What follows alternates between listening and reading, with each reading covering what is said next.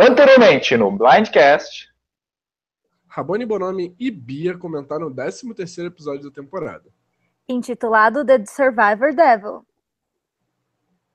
no episódio de hoje, Vamos comentar o 14º e último episódio da temporada.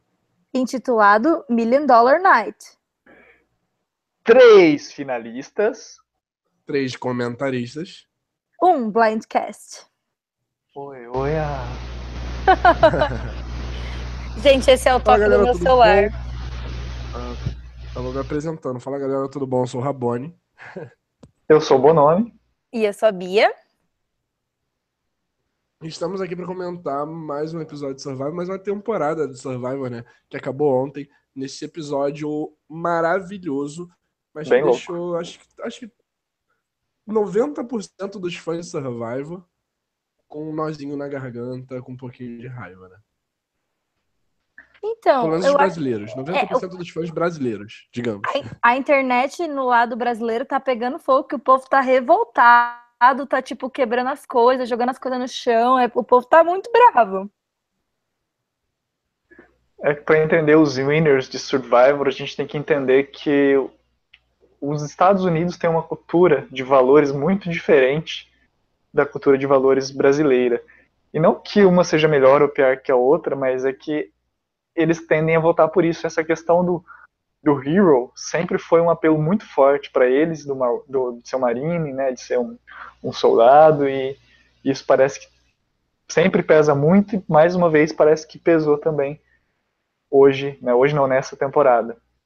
Eu consigo entender o júri. É muito difícil você não querer que o Ben ganhe quando você vê ele contando a história dele e, e se emocionando, sabe? O peso humano da história dele, quando você está sentindo aquilo na pele, você está por perto e você, tipo, tá mais próximo daquela realidade, é muito difícil mesmo. Porque, querendo ou não, um milhão de dólares, sabe? Vai mudar a vida da pessoa completamente. Ele é uma pessoa que se você for pensar na experiência de vida dele, ele é a pessoa que mais mereceria, vamos dizer, o dinheiro. Não que eu acho que dá para comparar muito essas questões de histórias de vidas, mas analisando como um jogo, não. Acho que ele não mereceu ganhar. Eu entendo que o povo tá revoltado e acho que a gente tem que tirar o elefante da sala, que é falar sobre os ídolos e essa vantagem. Foi plantado, não foi plantado, é cotado.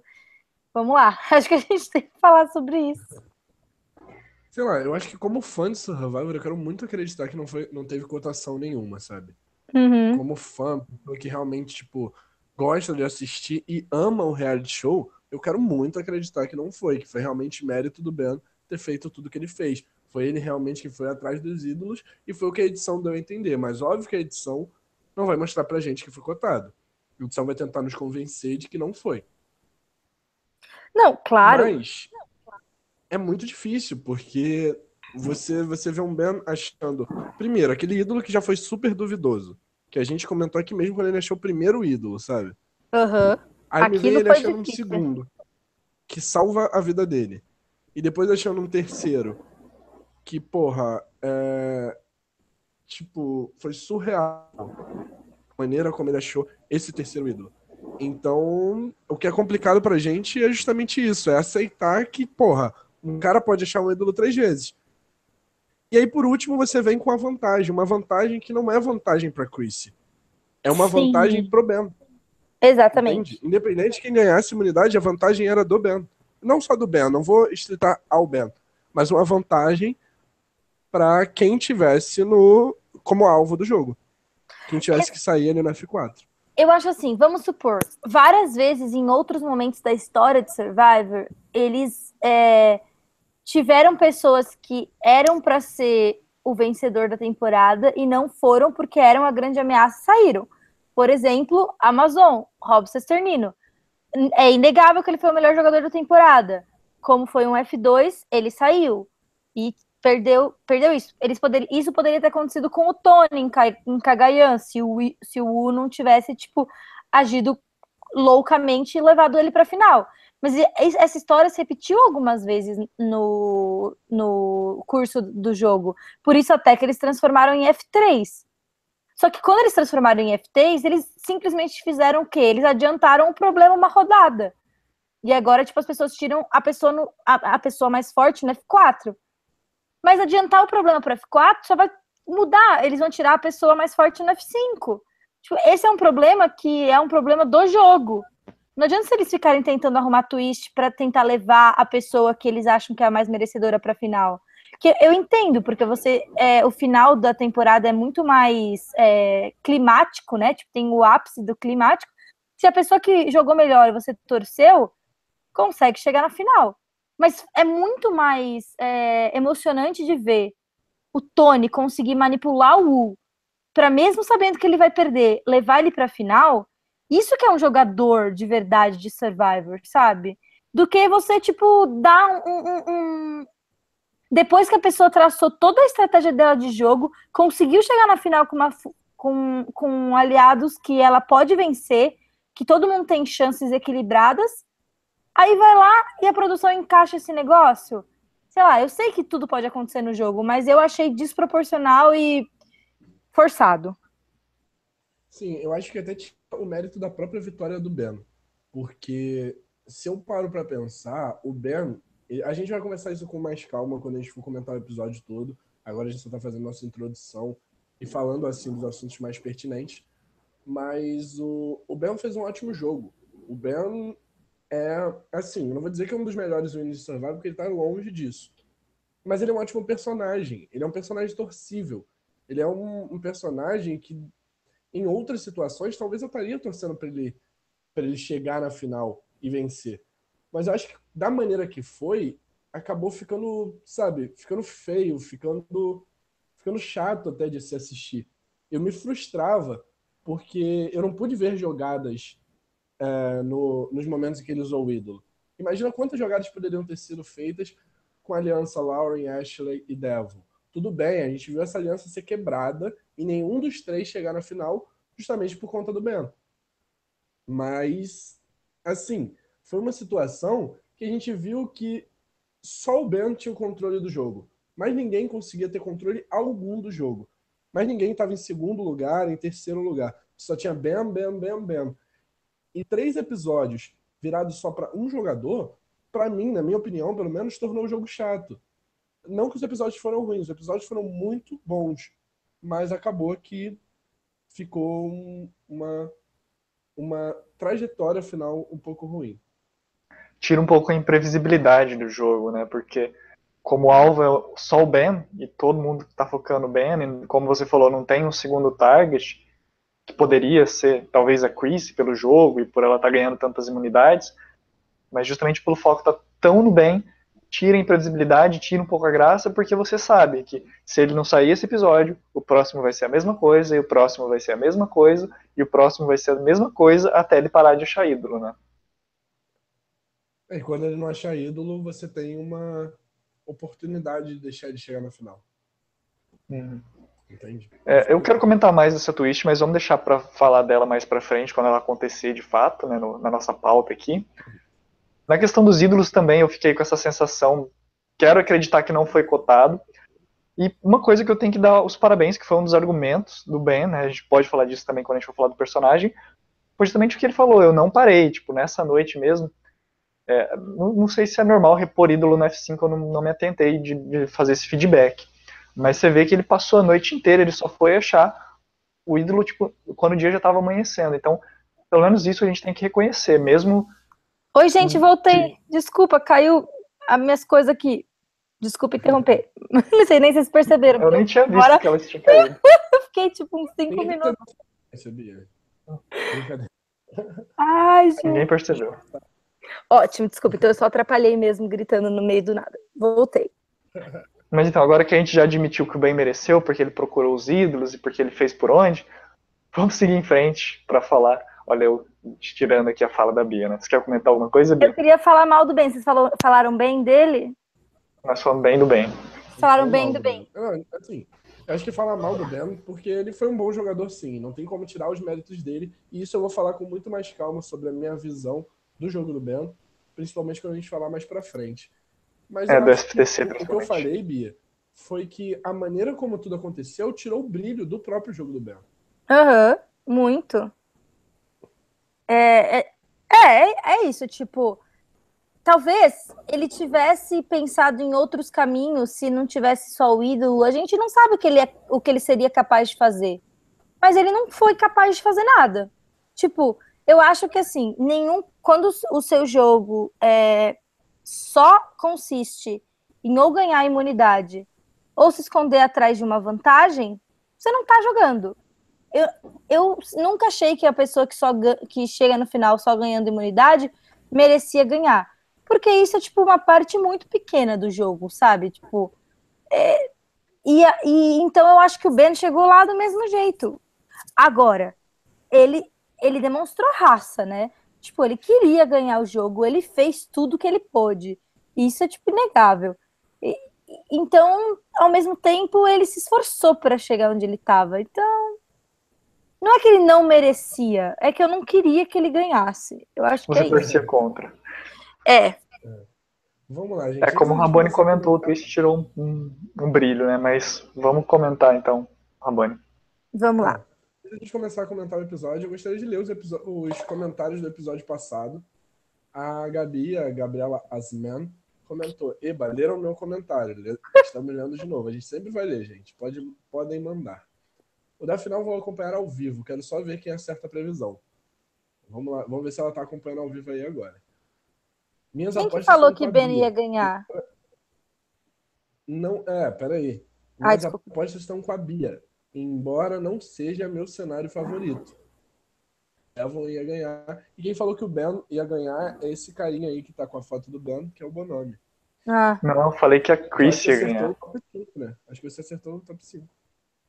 Não, acho que não. Porque eu acho que eu tinha postado na Chris, né? Que eu tinha postado que ia ser um F2. Ou eu postei no Ben? Ah, você colocou o Ben chegando ao F3, mas. É, eu fiz uma confusão danada. É verdade. Mas você acertou o F3, no caso. Acho que foi. O Ryan e a Chrissy, né? Tinha colocado dentro. Isso. Mas não foi F2, eu não tô devendo uma buff pro Bonami. Fica pro próximo. o João Luciano Lima Martins falou: Achei que o ídolo foi implantado ali, viu? É, estamos com você. Estamos com você, não, tamo junto. É... Não, eu não eu acho isso. Eu não sei explicar o meu sentimento. Pela primeira vez na história dessa indústria vital, nós estamos com essa dúvida, porque muitas vezes eu já ouvi o pessoal falando que ah, foi cotado, foi ídolo, foi plantado. E claro, o ídolo sempre é plantado porque eles sempre colocam lá, é a produção que coloca o ídolo naquele local. Mas, né, essa foi a primeira vez que eu senti, poxa, será que eles colocaram ali só porque eles sabiam que o cara ia passar ali e ia ver? Só, o primeiro, eu achei que o primeiro foi mais foda, porque parece o, o primeiro ele não tava nem procurando, ele tropeçou no ídolo, né? Acho Mas é, segundo, tipo, pelo menos achei que foi cotado. O segundo, não, Sim. eu achei que o, o, terceiro que ele achou, o, o, que ele achou que tinha a marquinha do X, que ele chorou, quase chorou quando ele achou, né? Que tinha, não, que tava no barco. É. Sim, mas eu acho que o primeiro, porque ele foi, foi, parece que foi meio que assim, olha, vamos ali fazer um confessionário, e daí na volta, quando você tá voltando, você tá assim, procurando sem nada, de repente, olha, é um ídolo. Então por isso eu fiquei muito com esse sentimento de ser cotado. Uhum. Nesses outros dois não tava tão escancarado, tipo, ele tava procurando, é, ele queria achar o ídolo, então é, dessa, de, nessas duas últimas vezes eu não achei tão cotado. Mas a primeira eu reconheço que foi muito estranho. É, a primeira, é, é exatamente. A primeira para mim foi a mais estranha também. A última foi a menos estranha porque ele passou a noite inteira procurando. Deu para ver que tipo ele realmente tinha desistido praticamente. Tipo, ele achou que não tinha mais o que fazer. Sei lá, claro, tem a edição, mas é, vamos acreditar na história que eles contaram, parece isso. É. Ah, vamos lá, gente. O Juan tá aqui comentando cotado, cotado, cotado. E a Gabi tá comentando o tá acompanhando ao vivo sim, que errou a previsão junto com a Bia. É, Gabi, tamo junto nessa. A gente, tipo, teve esperança. A Gabi tava torcendo muito pra Chrissy. A Gabi queria que a Chrissy ganhasse. Mas, assim. Eu acho que muita gente tava torcendo. Aqui na comunidade brasileira eu vi muita, muita gente da Survival Download traço discussão. Aliás, entrem no grupo no Facebook, Survival Download traço discussão. Sim. Uh, e eu vi que muita gente tava torcendo para o que eles chamavam de véia Ah, esqueci como é que eles estavam chamando a Chrissy. Mas eles estavam chamando velho alguma coisa. Não vi E isso. a, a torcida dela, a torcida dela tava gigante aqui na comunidade brasileira. Tava mesmo, que ela tava pisando em geral. E, tipo, não é pouco verdade, né? Sim. Mas vamos lá, entrando no episódio, que a gente tá falando, tava falando dos ídolos do Ben, a gente começa o episódio praticamente. Assim, eu, eu até gostei. Eu vi, eu vi a Bia reclamando lá que a gente tem um chat do podcast que a gente conversa. E às vezes. Desculpa. A Bia deve ter ficado gente louca, né?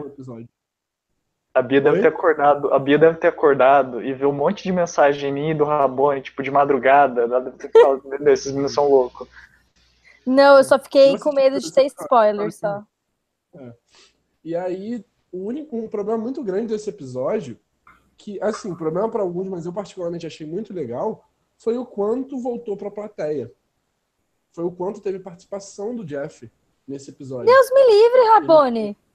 Eu achei legal. Eu achei legal ele conversando com o Mike, ele conversando com o Devon. Ah, Eu achei sim. que foram momentos, tipo, que acrescentam bastante ao episódio. Quando ele conversa com os participantes, sim, mas quando ele pega uma pessoa X da plateia e pergunta: Você gosta da Chrissy? Tipo, eu quero morrer. Deus do Eu céu! gostei, cara. Sei lá. Ai, Rabone, Acho que fica bem mais dinâmico. Eu queria ser aquela pessoa ali.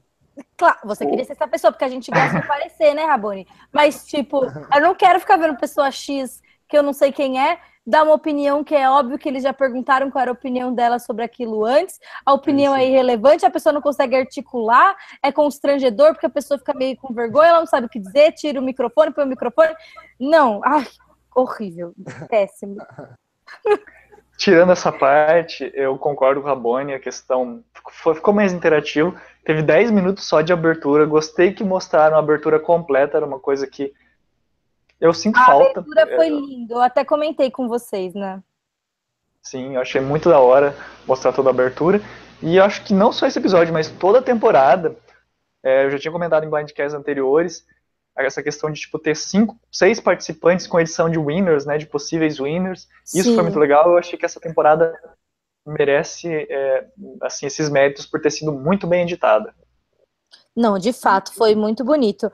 Ah, Eu, eu, sinceramente, fiquei emocionada com a abertura, que eu não tava esperando. Quando começou a abertura, ah, foi tão bonito, é tão legal ver o nome das pessoas, tipo, é um, deixa o clima de final também, principalmente porque foi especial, porque fazia tempo que a gente não via aquilo. Ai, adorei, achei lindo. Uma coisa que eu ainda sinto falta, mas eu acho que nunca mais vai acontecer, é aquele caminho que o- os finalistas faziam com as tochas das pessoas e iam lembrando, sabe? Eu achava isso muito da hora nas temporadas anteriores. E rito de passagem, eu nunca gostei, mas eu acho que eu tô aquelas velhas que sabe, ai, no meu tempo, porque agora eu sinto falta, porque era legal. Eu acho que uma coisa que, que era mais legal era que eles davam voz para as pessoas que tiveram chance de jogar por só três dias, sabe? Ou por pouco tempo. Tipo, aquelas pessoas, elas eram lembradas, elas fizeram parte da temporada. Então, eu achava isso muito bom. Ainda mais nessa temporada. é, que foi uma temporada que várias pessoas foram importantes em diferentes momentos do jogo, que várias pessoas grandes que tinham potencial de ser de ir até o final saíram cedo, teria sido legal dar uma nova vida, tipo, ver a voz delas no final. Então acho que teria sido da hora o rito de passagem nessa temporada. Sim, com certeza. É, mas enfim, a gente, a gente torce por muita coisa, a gente fica feliz por muita coisa que Survival tá trazendo de volta. A gente fica Sim. feliz por ter mantido depois de 35 temporadas, eles ainda conseguirem fazer um show muito bom. Por mais que tenha crítica de muita gente, foi uma puta temporada, bem editada e, assim, pra mim deu de 10 a 0 em Game Changers em questão de edição. E eu particularmente gostei muito desse cast, igual a, a Bia comentou, gente teve person personagens, participantes ali, a Alia, a Hork, a Jessica, que saíram cedo e que poderiam ter feito muita coisa nessa temporada. Sim. Não, e você vê, eu acho que você vê o quanto a temporada teve pessoas é, legais e boas pelo final, pelo FTC mesmo. Porque assim, olha o nível tipo das perguntas, olha como que as pessoas estavam sendo não bitter, como que elas estavam tipo dispostas a ouvir e, e- e, tipo elas entendiam que aquilo era um jogo, sabe? Elas estavam vendo aquilo como um jogo. Eu achei isso muito interessante. Uhum. Mas vamos lá. Mas vamos seguir em frente, então. Há 20 minutos, né? A temporada foi muito boa. Nossa, a gente já tá falando há comentar o 20 episódio. Vamos seguir em frente, vamos falar então da prova de imunidade, a primeira prova de imunidade, que é, o Ben já tinha achado seu último ídolo da temporada, terceiro e último ídolo, e o nosso especialista de provas, Rabone Medeiros, vai comentar um pouquinho dela pra gente. Tô tentando lembrar. Ah, tá, lembrei. Era uma, prova, era uma prova que você começava nadando, né? Você você tinha que pegar a chave, você tinha que pular, nadar, pegar a chave, passar por um balance beam, que eu não sei a tradução em português. É, pegar uma chave lá também, que o Ryan mandou super bem nessa parte, né? Como sempre. Acho que ele mandou bem em todas as da temporada. E chegou naquele puzzle e nossa, nossa tia mostrou que ela é a rainha dos puzzles e sambou na cara de todo mundo nessa última prova. Eu curti muito a prova, cara. Queria estar fazendo aquele puzzle ali. A Bia sabe o quanto eu sou louco dos puzzles. E, tipo assim, Sim. aquele puzzle ali, eu, eu, eu já tava pensando em várias estratégias pra fazer nele. E queria Esse é o da fazendo. bolinha? Eu queria saber- Eu É, amei bolinha. o puzzle da bolinha. era aqui. Eu queria tanto, tanto, tanto fazer. Dica pro pessoal que modera jogo online. Esse, esse puzzle dá pra fazer online, minha gente. É, pois é, vamos fazer. Aí, galera do VD, Kevin, vamos fazer essa prova no, no VD. Aham. Mas, enfim, é, uma coisa que eu percebi, não só nessa prova, mas na última também, é porque a gente falou muito sobre o Devon, o Devon ser um, é, um, um possível Challenge Beast para a temporada, só que ele nunca chegou nem perto de ganhar uma imunidade. E eu acho que essa prova que eu via ele sendo a pessoa que ganharia, sabe? Eu vi essa prova muito física, com cinco pessoas que não são físicas, principalmente os outros quatro além dele. Talvez o Ben seja, mas o Ben já é mais velho e tudo mais. E aí você vê o Devon nem chegando perto de se destacar nessa prova. Então eu achei que, tipo, tira um pouco é, dos méritos do Devon quanto a- ao que a gente sempre falou dele. Ah, ele, ele, vai, ele é o que tem chance de ganhar do Ben nas imunidades. Mas não era. No final de tudo era a Chrissy. Que a gente vai comentar com mais calma no FTC, mas. Mas que, tipo, surpreendeu muito a gente. Sim. Vocês acham. Eu não sei, eu tenho sempre uma sensação assim. Eu acho que já aconteceu outras vezes. Eu não fui na Wiki, então eu não vou ter, tipo, os dados pra falar. Mas muitas vezes eles tiram a pessoa justamente porque aquela pessoa é a, mais, a que mais tem a probabilidade de ganhar a, a imunidade. Aí a pessoa mais improvável que eles não tiraram é a pessoa que ganha. Sei lá, por exemplo, em Blood versus Water, que a Sierra ganhou a imunidade. Tipo, que era muito improvável, Sierra era super fraca. Então eu fiquei muito achando que o Ryan ia ganhar aquela imunidade no F4. E aí, tipo, falei, meu, Ele é muito escroto, ele tava bem. jogo. Ele tava bem, pois é. Bem. sinceramente, gente, eu preferia que Nessa o do Ben. F5 deu pra sentir que tava entre o Mike e a Chris, que o Dan não tinha nem chance, o Devon também não. E É. o Ryan, o Ryan parece, sei lá. Eu- O problema do Ryan é que ele não é bom fisicamente nem mentalmente, sabe? Falta alguma coisa pro Ryan. E, e, e- nem. E ele também, tipo, não é muito carismático. E ele, tipo, não é tão bom assim socialmente quanto ele acha que ele é. Então, de fato, ele é um jogador meio fraco. Pois é. Eu não tenho o que discordar, eu concordo com vocês, acho que se ficaria só redundante se eu fosse falar mais alguma coisa.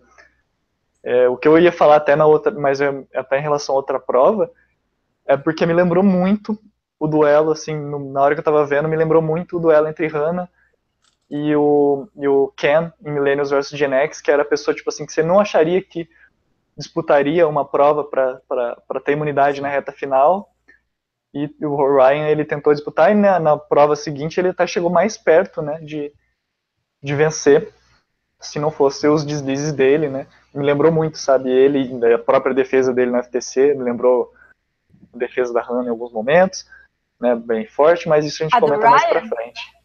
É do Ryan. É, ele teve um FTC muito bom, é muito forte o FTC dele, eu gostei. Apesar de eu ter achado que, que não foi que nem o da Hannah, que deveria ter causado mais gente a mudar o voto, mas eu achei muito bom. Então, é que ele não tinha, ele tinha força nas palavras, mas ele não tinha ba base para os argumentos dele, era muito fácil de quebrar, né, os do Ryan. Sim, sim, sim, sim. É, porque não tinha um jogo, um jogo para contar. Ele hum. mesmo disse, cara, eu não tenho um jogo bom, eu não tenho um jogo de vencedor, mas eu vou tentar fazer isso no conselho tribal final. É, isso eu tenho que dar os parabéns pro Ryan, porque ele falou isso mesmo, de fato, ele tentou. Ele falou aquela parte lá, eu gostei, gostei muito quando ele virou. Eu vou falar que eu dominei o jogo. Isso é mentira, mas vai que cola. Sim, é, tem que tentar, né? Eu gostei, gostei. Exato. Mas enfim, uh, eu, a Chris ganhou essa imunidade, levou levou o Ryan, oh, desculpa, levou o Mike e o Devon para o Reward. E sinceramente, eu, eu vou elogiar muito a Chris nesse episódio, particularmente, que eu acho que foi o melhor episódio dela na temporada de longe. Foi o episódio que ela jogou melhor. É, que, tipo assim, todas as. Eu que critiquei muito a Chris durante vários episódios anteriores, eu acho que esse foi o episódio que ela fez 50% das coisas corretas, que foi levar o Mike e o Devon pro Reward. Porque ela já tem uma puta aliança com o Ryan, uma confiança com o Ryan que não é impossível de ser quebrada. Então o que, que ela faz? Ah, eu vou levar as duas pessoas que são o elo fraco da minha aliança. As duas pessoas que vão me levar para a final. Sim, então, eu acho concordo. Que a partir momento que ela levou Mike e Devil para para o Reward, ainda mais considerando que o Ben seria eliminado, que ela não sabia do ídolo do Ben, ela estava garantindo a vaga dela no F3, mesmo que ela não ganhasse a imunidade no F4.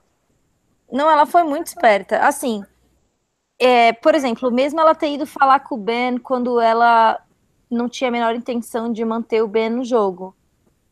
Sim, foi, você já tá... foi, um, foi um pouco, tipo, too late? Foi um pouco too late, mas...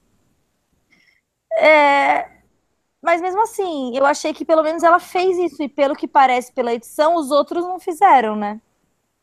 É, seria a oportunidade dela talvez até ganhar um voto do júri se o Ben fosse para ser eliminado, né? Se ele realmente fosse eliminado. Eu acho que o que ferrou um pouco o jogo da Chrissy, sinceramente, é que ela até fala isso no, no FTC. Que ela fala, ó, oh, eu, eu não queria. Ixi, gente, tá fazendo barulho. Eu não queria trair ninguém, eu não queria, tipo, é, eu queria ser leal, eu não queria ficar fingindo que eu tava jogando com um quando eu não tava. Mas assim, eu acho que isso foi um erro do jogo dela, sabe? Ela ficou tipo, ah, agora eu não tô jogando com o bem, eu não tô jogando com o bem, acabou, é tipo preto e branco. Mas não é, Survivor tem uma área cinza gigantesca, ela devia ter sabido mesclar um pouco melhor essas situações de tipo quando ela tava ou não aliada com uma pessoa. E aí, tipo, não colou quando ela foi falar com ele, porque foi uma atitude muito brusca, muito contrária do que ela tava fazendo todo aquele tempo. É, e nesse episódio ela demonstrou também uma boa sacada, talvez um pouquinho too late, né? Mas ela pegou aquele super ídolo do primeiro episódio justamente para criar um ídolo falso e tentar convencer o Ben. Né? Foi legal na prova de, na, na recompensa, né? Da, dessa prova que a gente citou agora há pouco, que eles foram justamente debater, olha, o que a gente pode fazer para enganar o Ben? E eles pensaram nessa alternativa, pensaram em algumas alternativas, acabaram pensando que essa talvez fosse a melhor e foi uma, uma coisa até interessante, inteligente, até pensando que era um ídolo de verdade. Em algum momento foi um ídolo de verdade, mas depois perdeu o seu poder, né? Então achei interessante, eu queria saber o que vocês acharam dessa estratégia, né? Valorizando, tem que falar também da atuação do bem, né? Olha, assim. eu quero falar, desculpa. eu quero falar, eu quero falar. Ah, vai você é, que eu já disse, justamente no episódio passado, que essa season estava virando uma season de pessoas arrogantes. E eu acho que essa jogada, tanto da parte da Chrissy quanto da parte do Ben, quanto até da parte do Ryan, é, mostrou o quão arrogante foram esses três durante a temporada. Porque a maneira como a Chris estava confiante de mostrar esse ídolo pro Ben e rir na cara do Ben, eu acho que a Chris ali, tipo, sendo. É, além de estar. Tá, no, é, no caso, né, para ela, ela estava ganhando. Mas além de estar sendo enganada, se o Ben tivesse sido eliminado, ela estava perdendo um voto no júri. Entendeu? Porque ela estava debochando da cara do Ben. Eu acho Sim. que é um erro muito grande da Chrissy ter feito aquilo ali naquele momento, pelo menos da maneira como ela fez. Ela poderia ter pego aquele ídolo e aparecido com. É, até feito o que fez, mas, tipo, não ter feito tão na cara. Do jeito que ela fez, parecia deboche. E no final, quem debochou da cara dela foi o Ben. De um modo errado novamente, que eu acho. É quando a gente for comentar no CT, eu vou, eu vou falar mal do Ben também. Eu acho que ele foi muito arrogante e debochado nessa temporada. Eu Mas acho que. O deu certo e o dela não. O que a Chrissy fez nessa hora do ídolo foi zoado, mas é porque ela queria, tipo, fazer uma, um teatrinho e ela foi má atriz e, tipo, exagerou no que ela tinha que fazer. Tipo, ela não agiu como ela teria agido se aquele ídolo fosse real né? Mesmo porque se aquele ídolo fosse real, eles não teriam nem mostrado o ídolo e feito aquele teatrinho pro Ben não procurar. Eles teriam cagado se o, se o Ben tinha ficado não, o dia inteiro acho. procurando. É, pois é, pois é. E, se, o ídolo, se ela tivesse achado o ídolo verdadeiro, ela não teria feito aquele teatro pro Ben não ir procurar o ídolo. Se eu tô com o ídolo verdadeiro, ele não vai achar o ídolo. Então acabou, entendeu? Não teria tido aquilo. Sim. Então foi por isso que eu acho que foi um overplay. Mas, o que, mas eu acho que na hora que ela ganhou a imunidade do F4, o Ben tava literalmente chorando, sabe? Tipo, ele sentou e chorou. De, tipo, e eu consigo. Nossa, eu tive muita empatia pelo Ben naquele momento. Ela tava, tipo, sambando na cara dele, sabe? Eu achei aquilo forte. Eu não. Claro, você acabou de ganhar, você tem o sonho há 16 anos de jogar Survivor, de ir pra final, você fez aquilo pra caralho, você se esforçou, você ganhou a prova de imunidade final, você tá feliz. Mas, tipo, eu, eu não sei, eu achei tão de mau gosto, tão. É, ela não soube ler a situação. Que, tipo, meu, ele tava literalmente chorando, sabe? Eu achei que foi um erro bem grosseiro da parte dela. Como perder um voto. Mas aproveitar aqui para ler justamente o comentário do Juan, que ele falou assim: ó, espero que Devon, Chris e Lauren tenham uma nova chance, pois foram jogadores incríveis que foram sacrificados porque a produção queria Ben Winner e cotou descaradamente para ele vencer. E eu acho que um dos argumentos que ajuda, que a gente já teve uma temporada muito boa do Devon, mas uma coisa que ajuda a, a justamente esse, a pensar nesse comentário do Juan é justamente esse CT e a atuação, atuação não, né? A percepção do Devon sobre a atuação da Chrissy e do Ben. Porque ele conseguiu perceber que a, a, a Chrissy não estava atuando tão bem, que o Ben também não tinha comprado muito bem aquela situação. E a, o voto dele no Mike foi assim extremamente oportuno e de uma sagacidade, uma, perspe, uma perspicácia gigantesca nesse CT que seguiu justamente essa prova de imunidade e esse drama todo do Fake Idol. Olha, eu fiquei de nomes. queixo. Desculpa, vai lá, Bia. Não, não, é, eu fiquei maravilhada com o que o Devon fez. Todo mundo sabe da minha fez. crush no Devon. Eu acho ele assim. não, porque é muito. É, é muito perspicaz mesmo. É muito tipo. Não vou. Pra que arriscar? Pra que eu vou arriscar? Tipo, tem uma chance do ídolo ter. É, Gente, pelo amor de Deus, eles não podiam ficar falando, não, ai, não tem chance de ter o ídolo, não tem chance de ter o ídolo. O cara já jogou dois ídolos. Mesmo se não tem outro ídolo colocado no jogo. Vamos pensar, por exemplo, que não tinha outro ídolo que eles colocaram lá no F5. Mas ele podia ter achado um ídolo lá atrás e desde o começo ele tinha dois, sabe? Tipo, não, não faz sentido o povo agir daquele jeito. O Devon, tipo, ele cometeu o mesmo erro que todo mundo, mais uma vez, de deixar o Ben sozinho, deixar o Ben procurar o ídolo e tudo mais. Mas pelo menos ele, tipo, teve é, a capacidade de pensar que existia uma chance do Ben ter o ídolo. Que era o mínimo que podia se esperar de qualquer pessoa com um quarto de cérebro nessa temporada. Desculpa, eu me exaltei. Mas eu queria ouvir o que o, o Rabone ia falar, porque eu quero discordar dele. Fala aí, Rabone. Sim, eu concordo com o que o Juan falou. Esses três nomes, Devon, Chris e Lauren, são ótimos nomes para retornar. É, eu não imaginava, por exemplo, desses três nomes, a Lauren voltando. Não por eu não querer, mas eu acho que ela não tem muito perfil de quem Survival gosta de retornar. Mas eu acho que todo o foco que eles deram para ela nessa finale, pelo erro que ela cometeu, pode ser que ela volte para uma redenção talvez uma outra temporada Second Chance. É, agora até com o tema do Ghost é. Island, talvez até tenham focado nisso para justamente valorizar Não, essa próxima temporada. Foi, foi gravado antes. É, mas foi editado depois, né? É, não. Ah, entendi. Pode, pode ser que apareça na edição. mas não vai aparecer como É. uma das vantagens, entende? Uhum. É, mas enfim, É. um outro nome que eu quero colocar nessa lista e que eu tenho quase certeza que a produção de Survivor também vai querer colocar é o Mike. Porque eu acho Sim. que o Mike. Não tô, não, tô, não tô falando que o Mike fez um jogo bom, mas que eu acho que o jogo do Mike só não foi bom porque foi inocente. Eu acho que teve muita inocência no jogo do Mike. Que eu acho que numa segunda temporada, se ele tivesse chance de mostrar um outro jogo, um jogo mais cascudo, ele poderia ter uma chance melhor, porque ele é um cara inteligente. Dava pra ver que ele tinha é, vontade e não só vontade, mas que ele tinha esperteza pra jogar bem. Mas que ele, por conta de algumas inocências dele, ele acabou se tornando um jogador fraco na temporada, sinceramente. Pra mim, tipo, sei lá, o segundo mais fraco desse F5. É, não, ele Não é fraco, fosse sim. ruim, porque o F5 foi muito bom. Eu concordo também com os nomes que o Juan falou. Eu só acho assim que as outras pessoas também têm uma chance muito grande, sabe? Tipo, é, eu acho que tem chance de voltar. é, eu acho que tem a chance da Ashley voltar. Eu acho que tem a chance do Cole voltar. Eu acho que tem a chance da Jéssica voltar. Tipo, de- como a gente falou, essa temporada teve muitos personagens fortes, né? E Então. o Joe também, é verdade, eu tinha esquecido. Com certeza o Joe volta. Ai, que tiro, o Joe. Certeza, Joe, Joe volta, volta. por favor. Eu te adoro. Desses nomes que o Juan citou, eu só gostaria de, de- de colocar meu ponto de vista no sentido de que eu acho que a Chris e a Lauren, elas vão ficar com uma, elas vão, né, ficar com uma carta muito forte, uma carta meio marcada para um possível retorno, que elas iriam precisar fazer muito mais e precisariam mostrar que elas têm muito mais carta na manga do que elas já mostraram.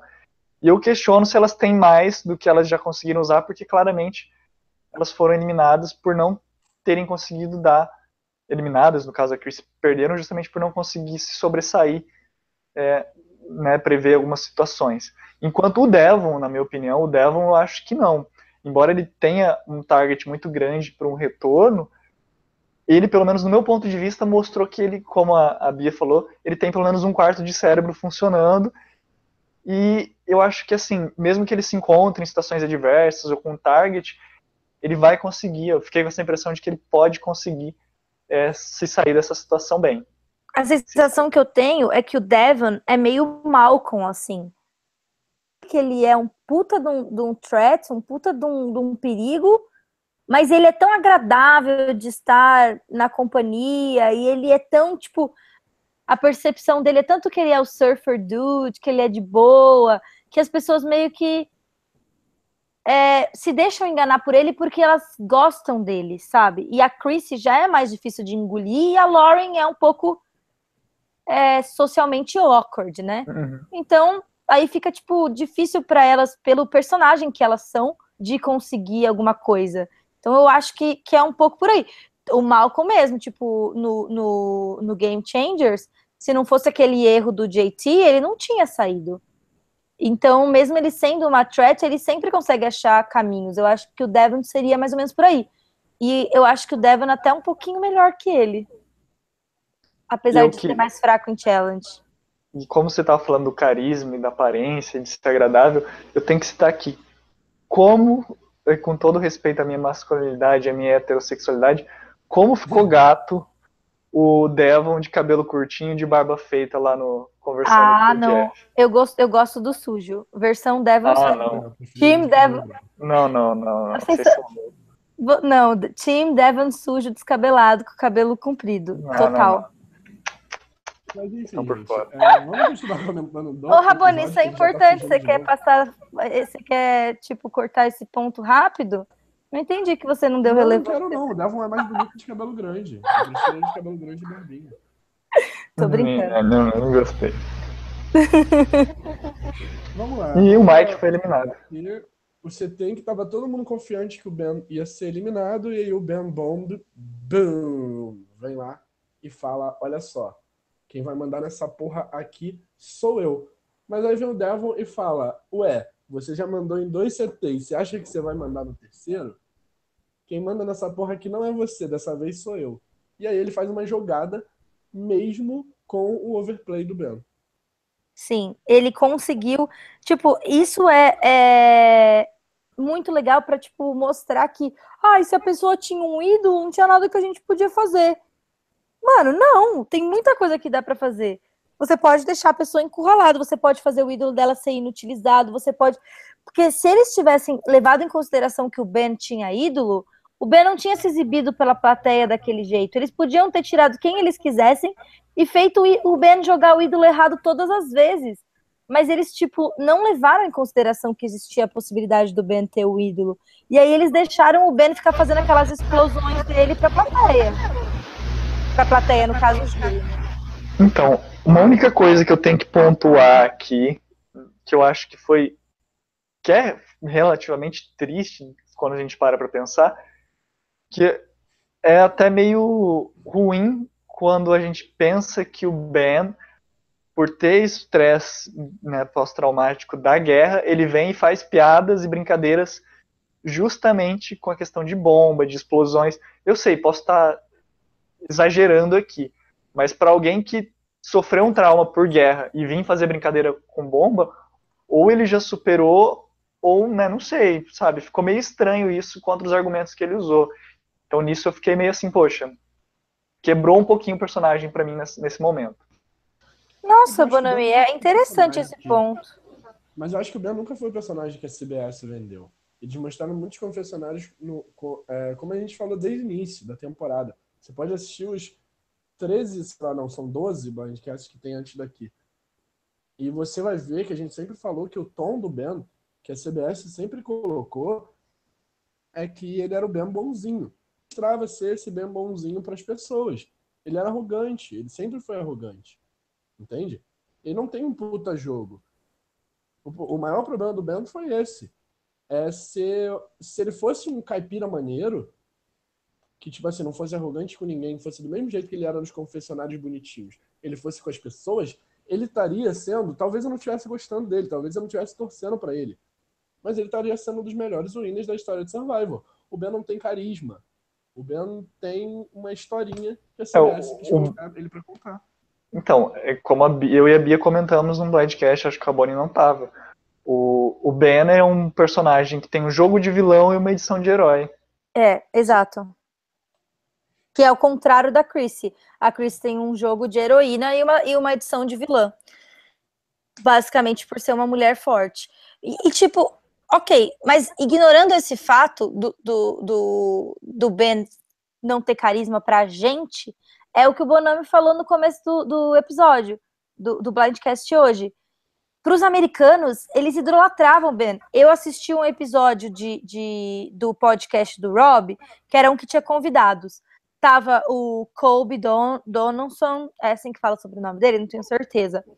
Tava, tipo, a Kim Spradlin, e um monte de outros survivors super tops, assim, todo mundo tava torcendo pro Ben. Eles achavam o Ben maravilhoso, queriam que o Ben ganhasse, achavam que o Ben é incrível, porque, tipo, para eles, eles ficam meio cegos por essa coisa do, da marinha e, e de ser herói e tal, tal. Então, tipo, ninguém lá tá se importando se foi cotado ou se não foi, porque as pessoas queriam loucamente que o Ben ganhasse, sabe? Que aconteceu? Estamos pensando. Ah, eu, achei... eu achei que tinha caído de eu novo. Que... Acho que a gente vê muito disso, por exemplo, se a gente olhar para o nosso Big Brother Brasil. É, a gente vê que os caras que ganham o Big Brother Brasil são aqueles que. Não, a gente não tem essa coisa do herói de guerra aqui no nosso país. A gente vê que é aquele cara que mostra mais ser povão. Aquele cara que Sim. mostra ser mais próximo ao público. E principalmente no formato Big Brother Brasil, que você tem um formato de votação. Agora você imagina se rolasse o Survivor aqui no Brasil. As pessoas iriam torcer pelo Ben. As pessoas estariam torcendo pelo Ben. Pelo Ben brasileiro. Entende? A versão brasileira que o Ben teria. Seria um cara, sei lá, um cara que. Vamos usar o exemplo do Kleber Bambam na primeira temporada? Eu tava um pensando nisso. Um cara idiota que chora pra uma boneca. E não faz nada no jogo, entende? Sim, sim, concordo.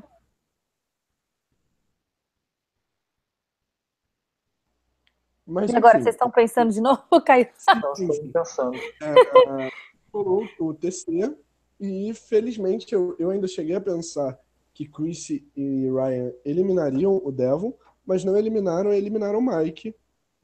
Agora eu pergunto para vocês: inteligente eliminar o Mike no lugar do Devon?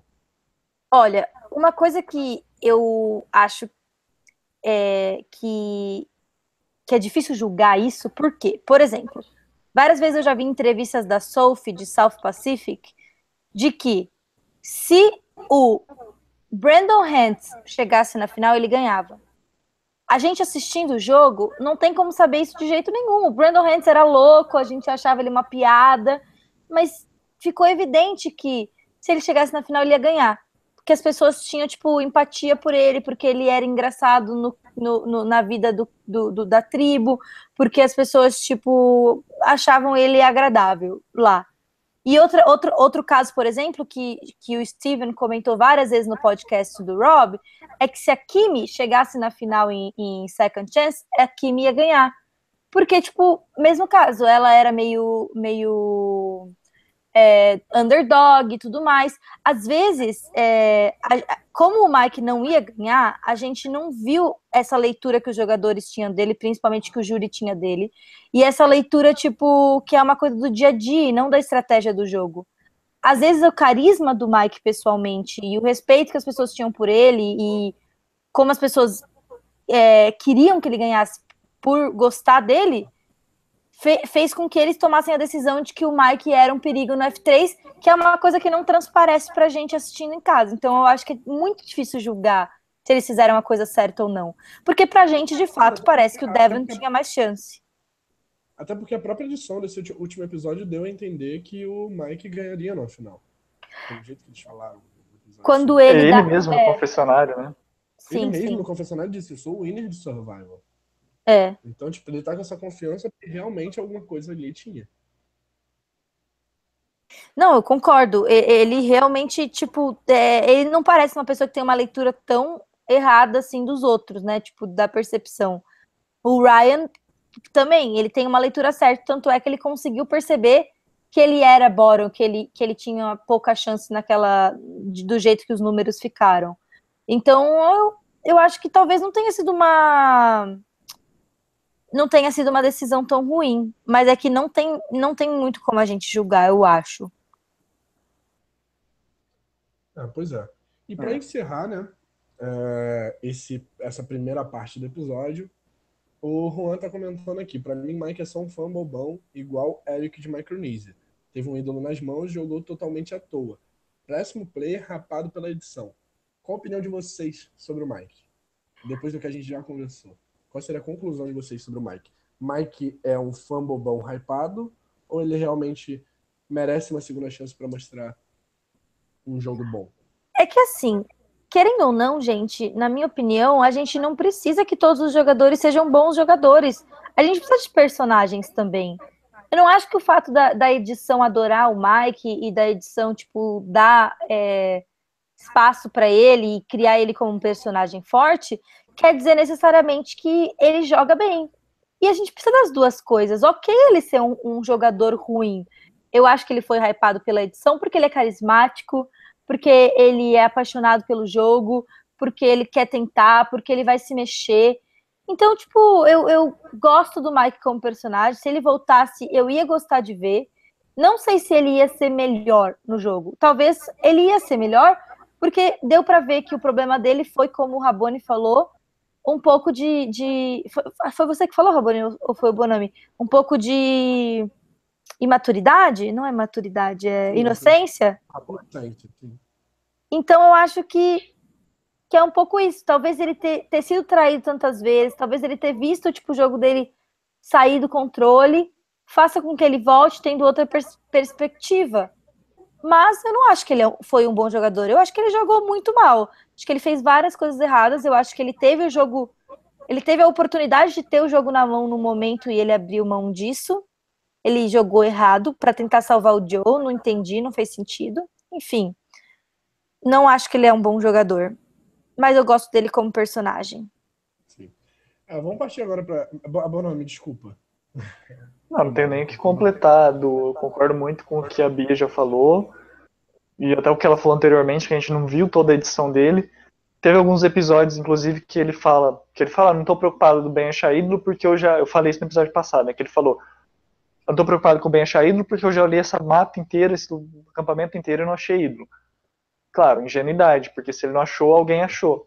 Mas é, mostra que ele estava tentando, ao menos, né?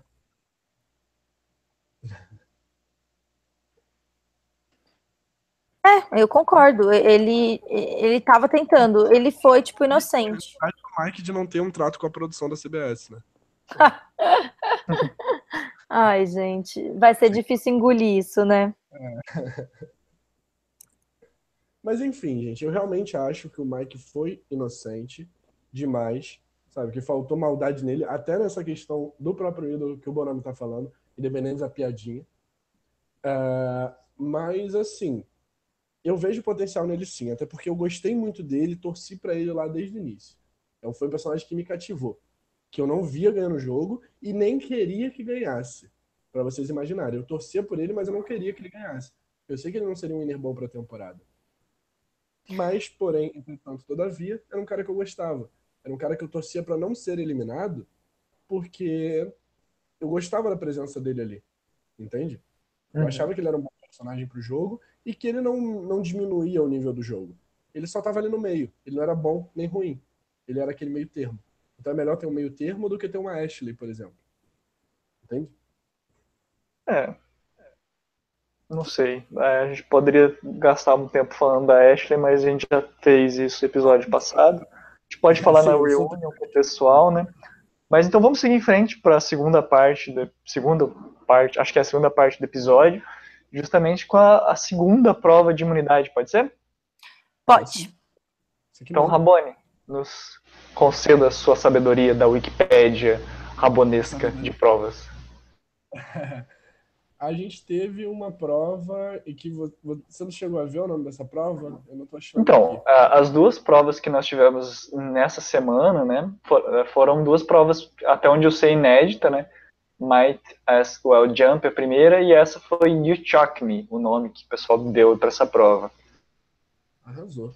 Eu gostei dessa prova, acho que é prova digna assim de F4. Uma prova ótima para se assistir no F4, porque ela foi divertida, sabe? Porque dá, dá essa tensão, que nem a de Millennium vs Genex, eu acho maravilhosa aquela prova. Ah, foi difícil, né? Difícil, eu achei difícil pra caralho. E assim, cara, quando eu vi o Ben terminar a imunidade na F4, mas eu tava muito puto, porque eu tava torcendo tão contra o Ben. Assim, como torcedor de Survivor, eu tava torcendo tanto, mas tanto contra o Ben, que eu vi ele terminando a prova e batendo lá, e eu falei, puta que pariu. Eu já tinha reparado que o U tava de cabeça para baixo e o S também. O de Hustlers. Tava o U e o S de cabeça para baixo. Mas eu pensei, porra, ele não é idiota, ele tá na frente de todo mundo, tá todo mundo muito atrás dele, e ele vai fazer o quê? Ele vai lá, vai virar essas duas letras e vai ganhar. Sim, não, eu também. feito de derrubar a porra toda. Foi muito louco isso, né? Eu tinha certeza também que ele ia ganhar, mas sinceramente, eu teria preferido que ele tivesse ganho a prova do que ter aquela dele chegar com aquela twist, sabe? Foi, teria sido menos frustrante, porque pelo menos ele ganhou dentro do, do caminho normal do jogo. Mas vamos, vamos analisar. Tudo bem, provavelmente ele teria ganhado a temporada também.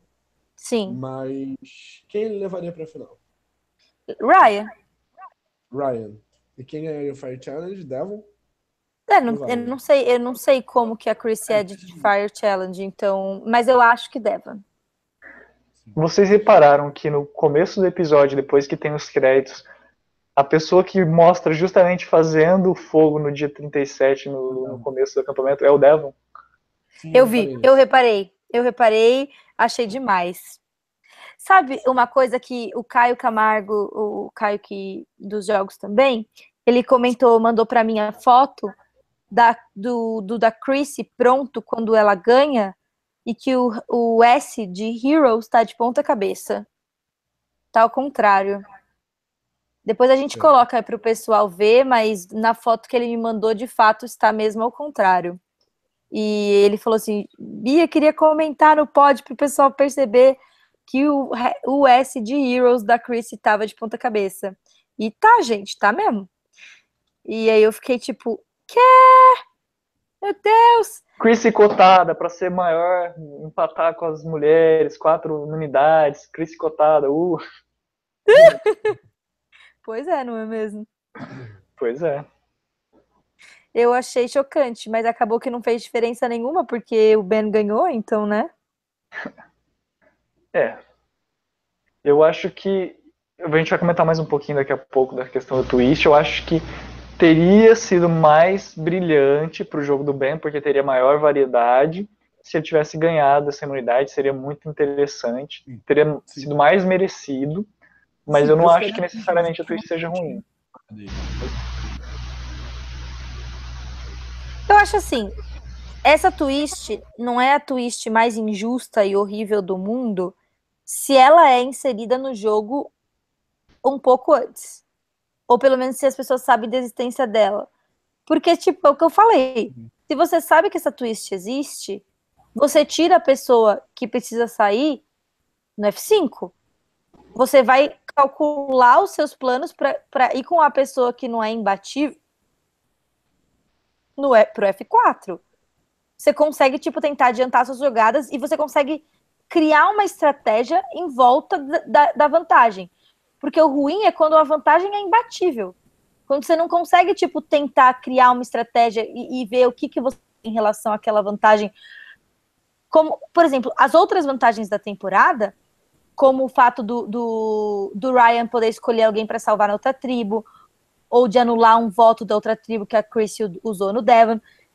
Esses, todas essas vantagens você tinha como é, fazer uma estratégia em relação a elas, sabe? E elas tinham um poder muito menor também que, tipo, a pessoa ia escolher como que ela ia usar. E aí, tipo, nesse caso, não, era um poder muito forte, não era uma vantagem para a pessoa que ganhou a vantagem, e ainda, tipo, não tinha é, como, como você. Mas eles deixaram claro desde o início que a vantagem era a informação, entende?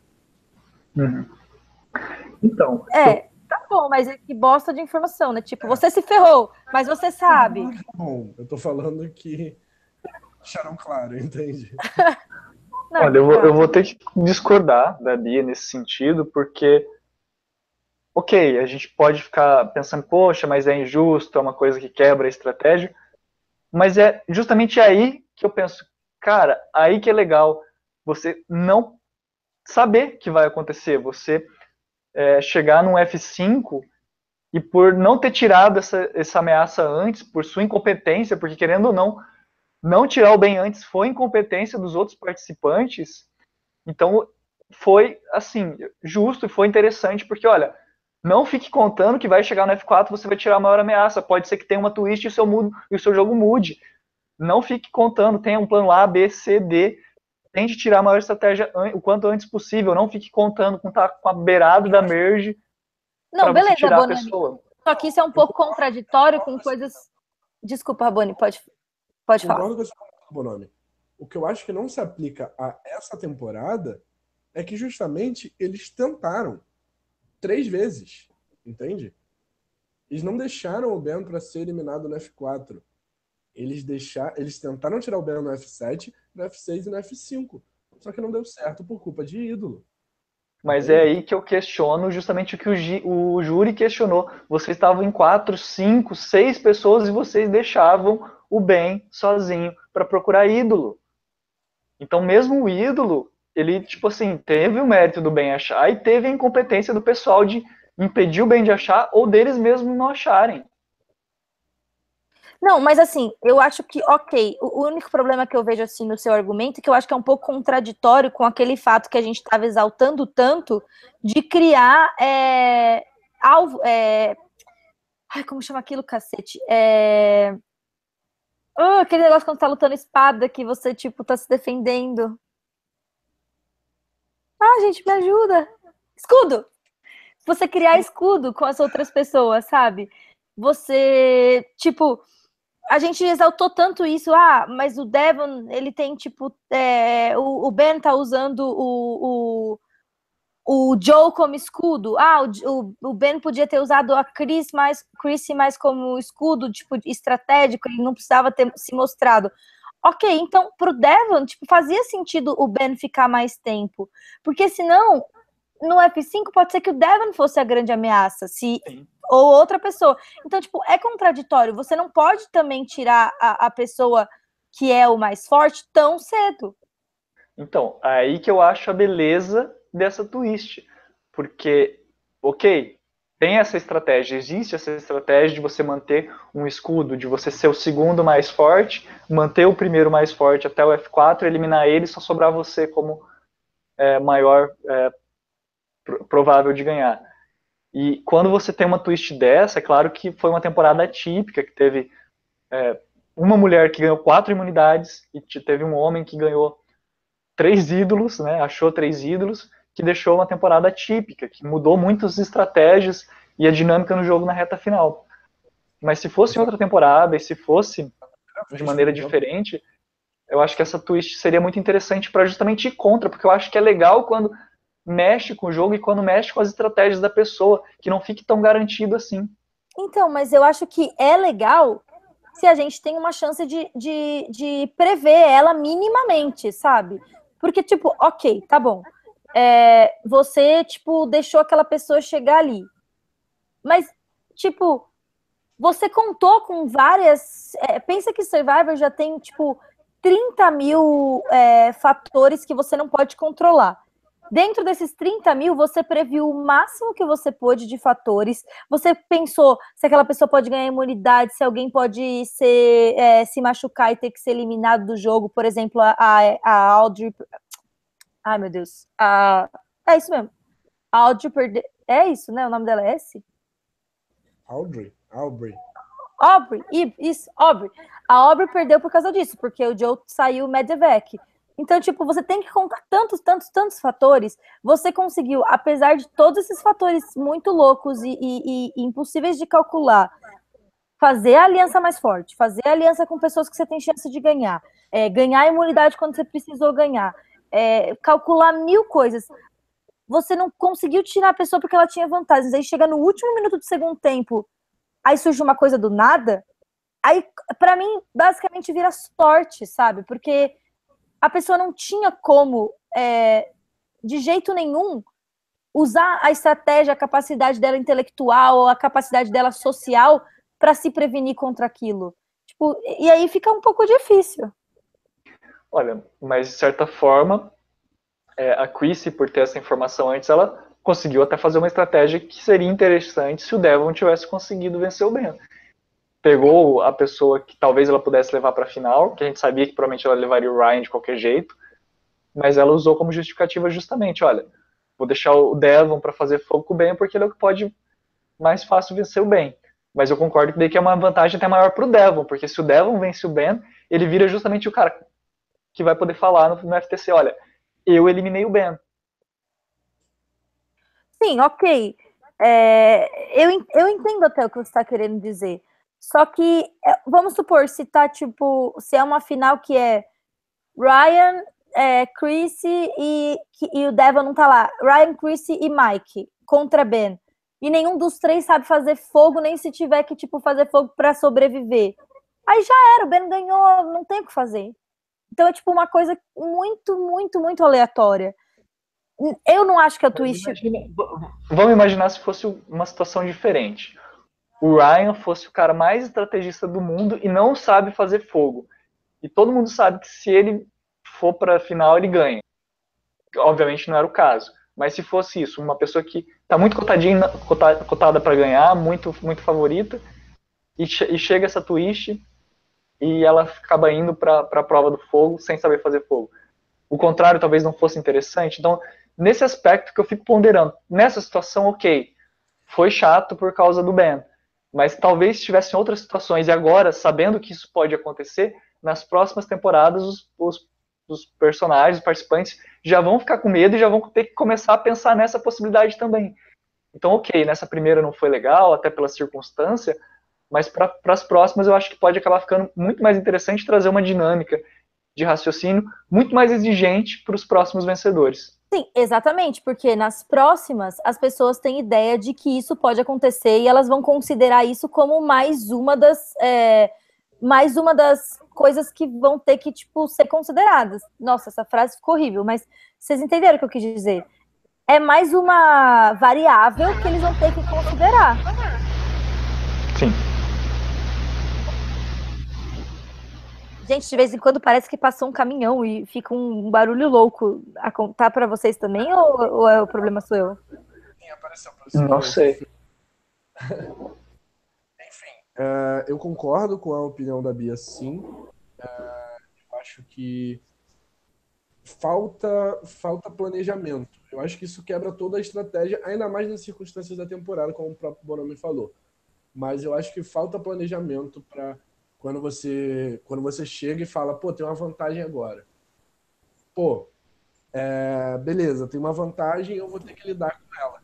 Eu estava programando meu jogo para tirar o Ben. Eu não programei meu jogo para tirar o Ben no F4. Programei meu jogo para tirar o Ben no F7, F6 e F5. Porque ele tinha ídolo. E aí chega no F4 e você fala, pô, beleza. Ele não vai se salvar com o ídolo agora. Agora, ou ele ganha imunidade e usa outro recurso, que vai ser até bom pro jogo dele mas se ele tem que ganhar imunidade, eu tô encontrando maneiras de ganhar a imunidade dele. Eu trouxe o Devil pra jogar justamente pra ele ganhar a imunidade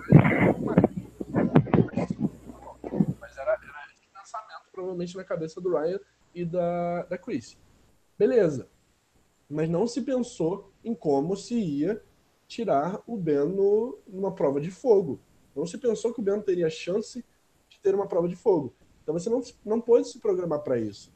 Se você soubesse que ia ter uma prova de fogo no F4 com toda certeza, você não estaria praticando fogo é, desde quando a Chrissy te falou que você poderia praticar fogo. Você estaria praticando fazer fogo há muito tempo. Todo mundo estaria cascudo, sabendo que a chance de você chegar na final é ou se você ganha imunidade, ou se você faz a pessoa que ganhou a imunidade te levar, ou se você sabe fazer fogo. Então você estaria praticando isso há muito tempo. Exato. Olha, mas com todo respeito, a gente já teve oportunidades que chegavam quatro pessoas na final de duas alianças diferentes, né, 2-2, e que a gente teve prova de fogo. Então, por exemplo, o Ryan não saber fazer fogo, sabendo que isso poderia acontecer, que é comum sim. acontecer, é uma falha do jogo dele. Sim, sim. Não, isso de, isso de fato, mas. Desculpa, Raboni, eu não tô conseguindo ouvir você, seu microfone tá muito baixo. Ele tá baixo e falhando um pouco.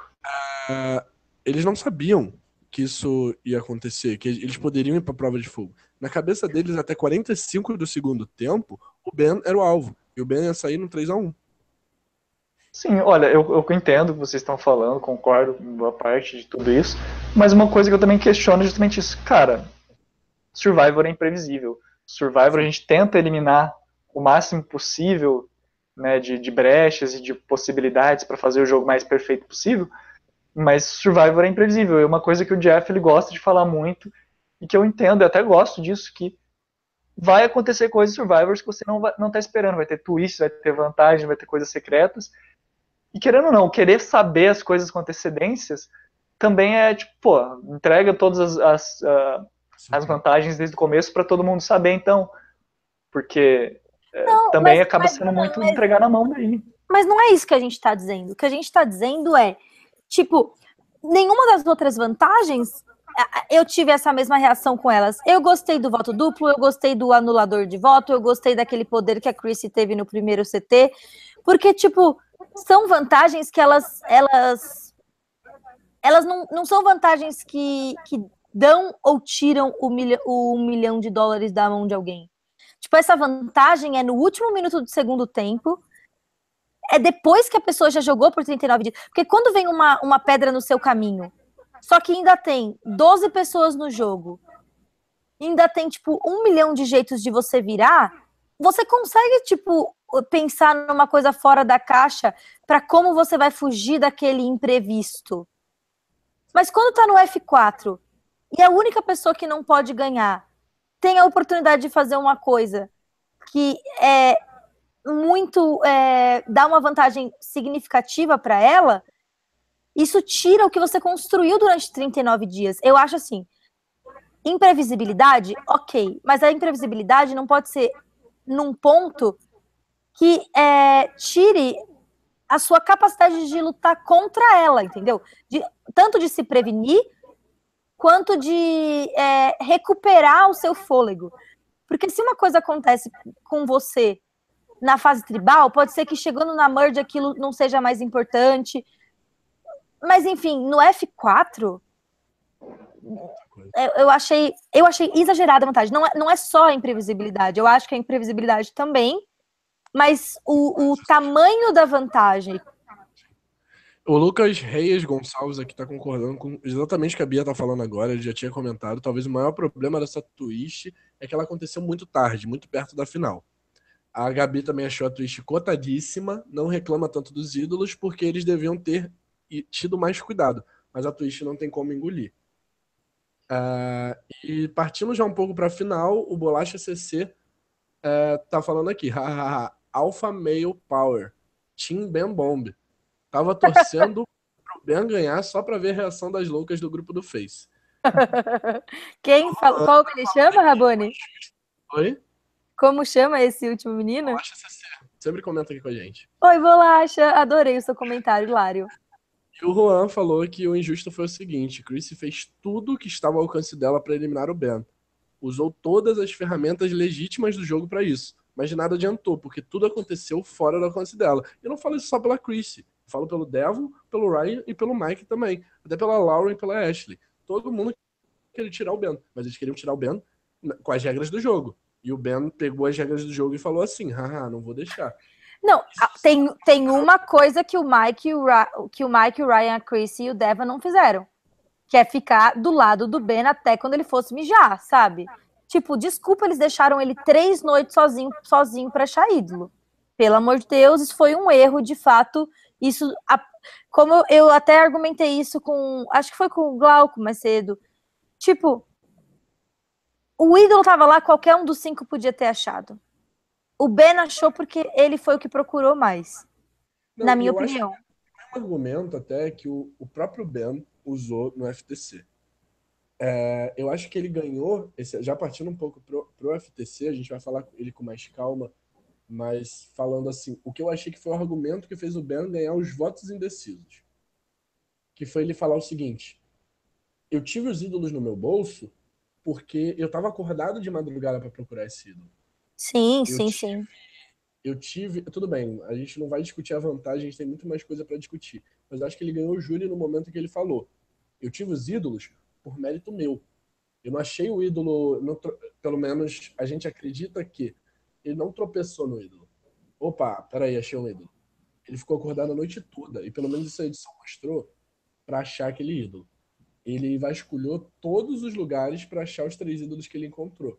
Então eu acho que o argumento em que ele ganhou o júri foi esse. Se teve cotação ou não, não tem como a gente saber.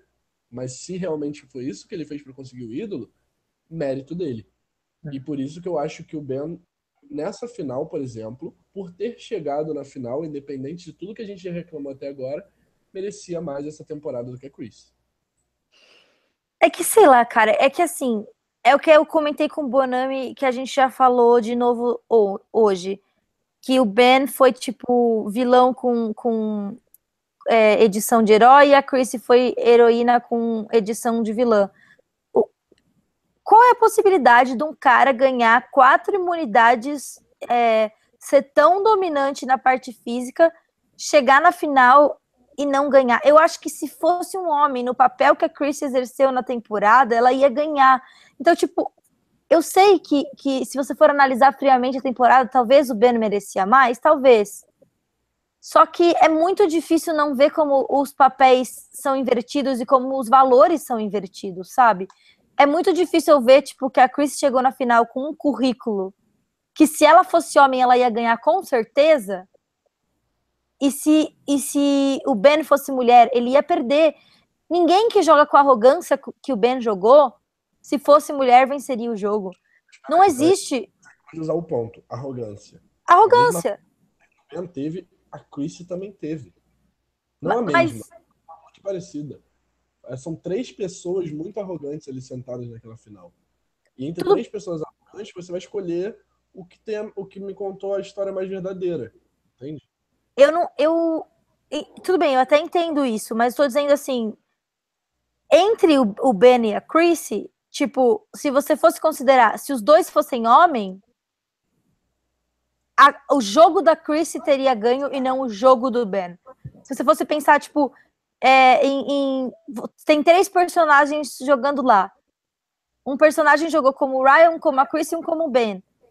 Se os três personagens fossem homem, o personagem da Chrissy ia ganhar o jogo.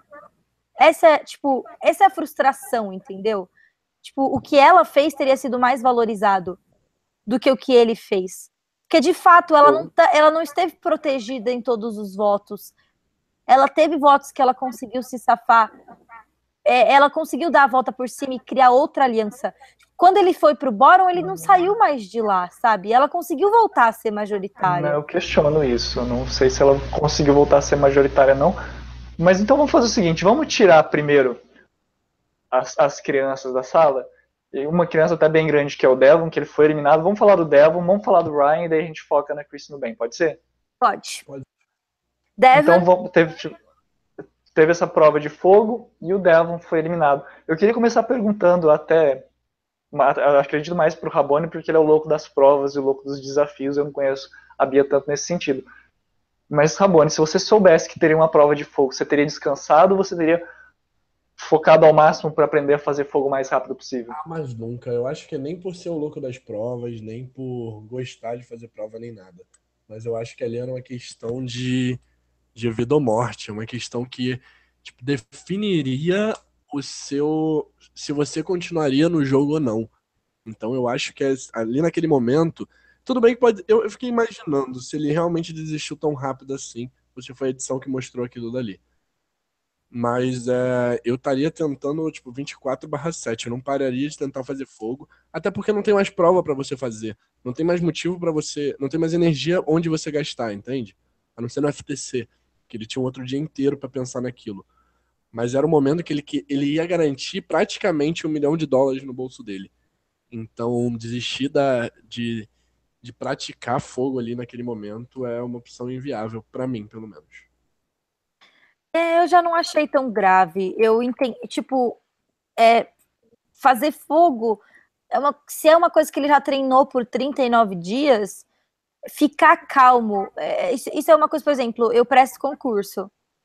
Tipo, você estuda pra caralho por, tipo, meses. Não adianta você estudar no domingo antes da prova, sabe? No sábado, no caso, que é a prova de domingo. Você tem que, tipo, o mais importante é você centrar, não ficar nervoso, não tremer, você, tipo, tentar buscar aquela energia de dentro. Eu entendi o que ele fez, não achei problemático, não achei que, tipo, prejudicaria ele na prova, não acho que foi isso que prejudicou. Eu acho que querendo ou não, por mais habilidoso que você seja numa coisa, também tem um, um, um pouco de sorte. Então, eu, eu não achei que foi grave, não achei que foi uma estratégia bizarra. Eu entendi muito, muito bem o que ele fez e acho que até fez sentido. Eu não sei se foi só impressão minha, mas eu até queria perguntar isso para vocês para ver se vocês perceberam diferente. Mas eu senti o Devon nervoso na prova. Vocês também sentiram? Muito. É, sim, sim. Eu acho que. Naquele momento. Eu acho que é uma prova que depende. É uma prova. Vamos dizer, vamos considerar que o Devon ganharia o FTC, coisa que a gente não sabe, nunca vai saber. Mas é uma prova de um milhão de dólares para ele, entendeu? Sim. Então, Vou aproveitar a deixa do Rabone e aproveitar a deixa que do Team Devon limpinho na Reunion, como o, o, o Juan falou mais cedo, né? Hashtag Team Devon limpinho na Reunion. Se o Devon fosse para a final, vocês acham que ele venceria? Sim. Eu sim. acho que ele venceria. Eu, eu também acho que sim. É, não sei se merecia tanto, porque eu acho que, assim, vendo como espectador, o jogo da Chrissy é bom, mas é, os erros. Assim, vamos falar de jogo. Jogo estratégico. O jogo da Chrissy e do Devon são muito parecidos, muito próximos. Em nível. Não são parecidos, tipo, um foi totalmente diferente do outro. Execução, mas, né? Mas o, o que diferencia o jogo do Devon do jogo da Chrissy, na minha opinião, é o jogo social. Coisa que o Devon teve o melhor da temporada, na minha opinião, pelo menos, e que a Chrissy não chegou nem perto. Entende? Teve um dos piores, da, um dos piores da temporada, exagero, mas é, para ser uma boa jogadora estratégica, ela teve um social muito ruim. Entende? Um jogo social muito ruim. Então eu acho que o Devon ganharia, sim. Até porque ele teria muitos argumentos para ganhar, até mesmo a prova de fogo. E... Sim. Mas, assim, se a Chrissy ganhasse, eu não ficaria tão chateado. Entende? Sim. É, eu, eu acho que o Devon ia ganhar. Eu acho que ele merecia. Eu acho que o jogo dele foi o mais completo. Eu acho que ele foi o que errou menos. Eu acho que ele foi o mais sensato. Eu acho que ele foi o mais social. Eu acho que ele é equilibrado. Eu, eu gosto muito dele. Eu gosto do jeito que ele pensa, do jeito que ele enxerga o jogo. Eu gosto de como ele só surgiu no jogo bem mais tarde. Ele deixou as outras pessoas serem. De, como a gente falou, criticou muito o, o, o Ben, a Chrissy e o Ryan pela arrogância. E eu sinto que, tipo, justamente foi aí que estava a maior qualidade do Devon ele não foi arrogante. Ele foi arrogante um pouquinho aqui e ali, porque todo mundo é, principalmente quando tá ganhando. Mas, no geral, ele deixou para mostrar que ele era bom só no final. Então, tipo, ele conseguiu jogar assim, sem se destacar, sem precisar do ego dele tá, tipo, alimentado, sabe? Então, eu acho que ele merecia vencer. Teria sido muito feliz para mim se ele tivesse ido para final. Sim, é o Nunes comentou aqui. Primeiro, é. JP was robbed, que eu também concordo, né? JP rei dessa temporada. Rei. Na final. também. É, ele comentou aqui, eu acho que o Devon iria perder porque o Ryan teve um jogo semelhante ao dele, forte social, e foi desmerecido pelo júri. Só que peraí, o Ryan não teve um jogo estratégico nem de perto do que o Devon teve. O Devon tinha um argumento do que ele fez tudo bem, ele só tinha um argumento praticamente do que ele fez nesse episódio que fosse exposto para todo mundo. Mas ele tinha um argumento de que ele se salvou votando no Mike. O segundo argumento dele, que ele ganhou numa prova de fogo contra o Ben. E, além disso, ele tem o argumento de que ele controlou as jogadas lá no meio da merge. Ele que mandou o Ben ser o, o agente o agente duplo. Então teve muita coisa que o Ryan, ou que o Devon fez, que o Ryan não chegou nem perto de fazer. O Ryan, quando entrou na maioria, lá no início da merge, ele se acomodou. Coisa que o Devon não fez. Ele nunca se acomodou na aliança que ele estava. Pessoal que está ouvindo aí, muito obrigado por estarem participando. Daqui a pouco a gente vai falar da Chris do Ben e do Ryan também. Se vocês quiserem mandar comentários para a gente ler daqui a pouco opinião de vocês sobre esses participantes, já mandem, porque daí como a gente for, quando a gente for falar, a gente ler esses comentários. Tem um comentário da, da, da, da Gabi que foi feito mais no começo que a gente está guardando para falar da Chris daqui a pouco. Mas agora, retomando aqui, aproveitando para fazer essa, essa transição do Devon para o Ryan, eu concordo com o que o Rabone está falando, no sentido de. e complementando também. O, o Ryan ele teve um jogo muito forte para Merge. Na tribo dele, a aliança que ele tinha, as escolhas que ele teve que fazer, é, se não me engano, com a Ali também, eles tiveram bastante conflitos por causa das próprias escolhas que o Ryan fez para conseguir seguir em frente no jogo forte. Né? Foi, foi isso, não foi, pessoal? É, no, desculpa. O, o, Ryan, você diz. Isso, o Ryan. Sim, então, o Ryan ele teve um, um pré-merge forte. Teve. O Devon, ele começou ali se aproveitando do Ryan, conversando com ele, mas depois ele surgiu muito forte dentro da merge, que eu acho que é justamente o momento que você tem que surgir. Concordo. Eu acho que é daí é aí que tem a grande diferença do jogo dos dois. Porque o Devon, ele tava na maioria, ele soube flipar no momento certo para eliminar aquela aliança do set, conseguiu colocar o Ryan, a Chrissy, o JP, toda a galera no bottom, o JP acabou sendo até eliminado, conseguiu manipular o Ben, né, para ele, para o Ben agir de agente secreto. É, depois, percebendo o que isso poderia causar mais à frente, quis começar a targetar junto com o pessoal o Ben. E em nenhum momento o Devon esteve na minoria. Enquanto o Ryan e a Chris, a gente vai falar mais um pouquinho disso ah, daqui a pouco, mas o Ryan principalmente, depois de que eles foram destronados dessa aliança de sete, em nenhum momento eles puderam falar que eles estavam realmente na maioria. Eles estavam se aproveitando de uma ameaça em comum, Mas falar que eles eram maioria, eu não acho, porque eu, embora eles tivessem, ó, oh, nós fizemos uma aliança é, com o Devon, eu ainda acho que talvez o Devon fosse levar a Ashley ou até mesmo o Mike para final se a situação fosse diferente se eles tivessem eliminado bem antes. É, não, eu acho que esses argumentos fazem todo sentido. E eu acho que, tipo, como eu já falei antes, o que ferrou o jogo do Devon foi uma coisa que ele teve zero controle, que foi a Lauren surtar e entregar o ídolo dela pro, pro Mike. Tipo, não, e... Tá se falando... Desculpa, tô te atrapalhando, Bia. Não, não, já tinha acabado.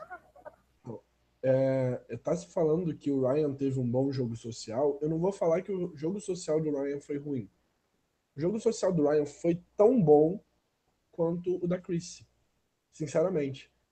Porque... Ou seja, ruim. Ou seja, ruim, é, sim. é, por quê? Eu acho que o Ryan ele teve um bom social, sim, assim como a Chris também teve. Mas um bom social com quem eles eram aliados. Sim. Entende? Eles tinham um ótimo social, eles tinham um ótimo, uma ótima confiança com quem estava aliado com eles. A própria Lauren, a própria Ashley. Mas a partir do momento, e o próprio Ben também, até um certo momento do jogo. Principalmente, você vê, você vê muito isso lá no Pre-Merge. Que você tinha uma, um social muito bom com quase todos da tribo, ambos, tanto a Chrissy quanto o Ryan, mas porque você estava numa tribo pequena e você estava aliado com quase todo mundo. Você tem plano de jogar com aquelas pessoas mais para frente, mesmo que você tenha aquele Sabe? Você tem plano para jogar com elas, mesmo que você tenha que eliminar elas. Tipo assim, ah, talvez eu tenha que eliminar elas, mas já que eu não elimino, vai ser um aliado para merge. Eu lembro, eu lembro de um episódio pro merge da tribo da Chris, que acho que se não me engano foi justamente no da eliminação da Hork, que é, a Chris vai falar com a Hork e a Hork fala: "Você nunca veio falar comigo, por que você tá querendo vir falar comigo agora?" Uhum. E o mesmo uhum. aconteceu com a Lauren depois. A Lauren, a Chris vem falar com a Lauren e a Lauren: "Poxa, ela nunca veio falar comigo sobre estratégia, sobre o jogo antes, por que, que ela tá querendo vir falar agora, né? Sim. Sim. Eu acho que é isso, isso mostra basicamente o que foi o jogo da Chris e do Ryan nessa temporada. Foi muito parecido, por sinal. Assim, obviamente, o da Chris foi bem melhor, na minha opinião. Isso maximiza, depois quando a gente vê as situações invertidas, que o Ryan vai tentar falar com o Mike e o Mike faz a mesma coisa. Voltando Sim. até na questão da arrogância que o Rabone tinha falado, né? Mas espera aí, antes do, ah, erro do Mike também. Não quero dizer que o Mike estava certo. Sim, erro duplo. Mas ele fez exatamente o que o Ryan tinha feito com ele antes. Ah, não, mas não justifica, Rabone. É, é, é, tipo. Não, não justifique. Eu só tô falando, tipo assim, mostrando o erro do Ryan. Não tô falando que justifica o que o Mike fez. Não tô defendendo o Mike. Tô falando. O Ryan tá tão errado quanto. Entende? Uhum. Se não pior. Se não pior. Sim. Ah, até porque o, o erro do Mike ele conseguiu corrigir o erro do Ryan ele não conseguiu corrigir, beleza? Beleza, é, então vamos eliminar o. Oi? Fala. Vamos eliminar o Ryan dessa conversa. Vamos só fechar aqui falando aqui. Gostaria que cada um de vocês falassem alguma coisa boa e alguma coisa ruim do jogo do Ryan e se ele teria chance ou não, se ele poderia ter feito alguma coisa diferente para ganhar esse jogo. Tá, uma coisa boa do Ryan é que ele é bom de pensar várias jogadas na frente. Tanto é que ele conseguiu usar uma coisa do dia 1 do jogo pra, e ele colheu os frutos disso no dia 39. Uma coisa ruim do Ryan é que ele tinha uma autoconfiança que tornou arrogância e ele subestimava as outras pessoas ele achava que as outras pessoas do jogo eram tipo surfistas ou, ou o Hulk, que não eram meio burrinhos. Ele achava isso do Devon, ele achava isso da Ashley. Ele subestimou o Mike, achando que o Mike era tipo. É, eu não sei o que, que ele achava, mas tipo que ele não era relevante no jogo. E isso voltou para atrapalhar o jogo dele. Então eu acho que tipo a principal qualidade dele é a estratégia, a capacidade de, de ver o, como que o jogo está se formando, e o principal defeito dele é subestimar os outros jogadores. É, eu acho que eu vou concordar com a Bia sim, mas eu vou colocar alguns outros pontos. Eu acho que é, é, não tão diferentes assim. Eu acho que a melhor, a melhor coisa do jogo do Ryan é o jogo estratégico dele, sim, ponto. Mas o jogo estratégico que está na cabeça dele, entende? Uhum. Como ele sabe posicionar o jogo e como ele sabe pensar a longo prazo. Se a temporada tivesse dado certo para Chris e para Ryan, eles estariam sendo puta jogadores agora. se não tivesse uma Lauren e um Devon e um Ben e uma Ashley também para pensar um passo à frente deles.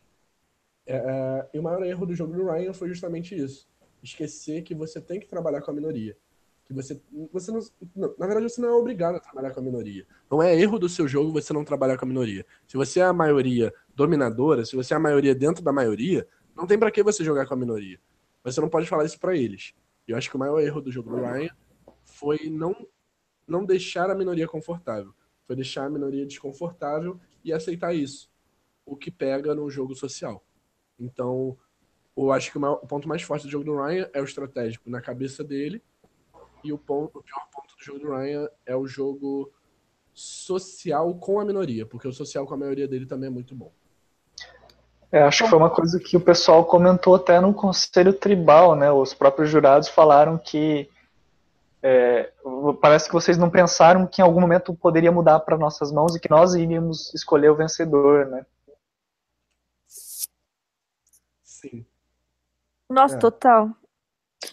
Que júri maravilhoso, gente. Eu fiquei babando por esse júri. Eu achei eles maravilhosos. Eu achei que eles foram fantásticos o Samuel falou aqui, gostaria de ver a Ellie no Second Chance 2, no final a gente vai falar disso. Mas o Danilo veio e fez uma piada aqui, gostaria de ver JP no Second Chance 2. Mas, enfim, eu usei tanto JP nessa temporada, até o Bonami colocou aqui o número de confessionários, ele foi a terceira pessoa com menos confessionários da temporada, mesmo sendo merge. Mesmo sendo Jude. Sim, ele só perdeu para as duas primeiras eliminadas, que foram a Simone e a Katrina. Jesus é, amado cinco confessionários. E tem menos confessionários que o Patrick, que foi o, ter o terceiro eliminado da temporada. Cacete, isso é assustador. Mas até ele me surpreendeu no júri.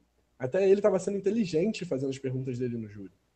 Ashley, que eu critiquei a temporada inteira, arrasou nesse FTC. Foi uma das minhas favoritas nesse FTC. Joe, ah. Arrogante no FTC, foi um dos mais geniais, um dos que mais conversou no FTC.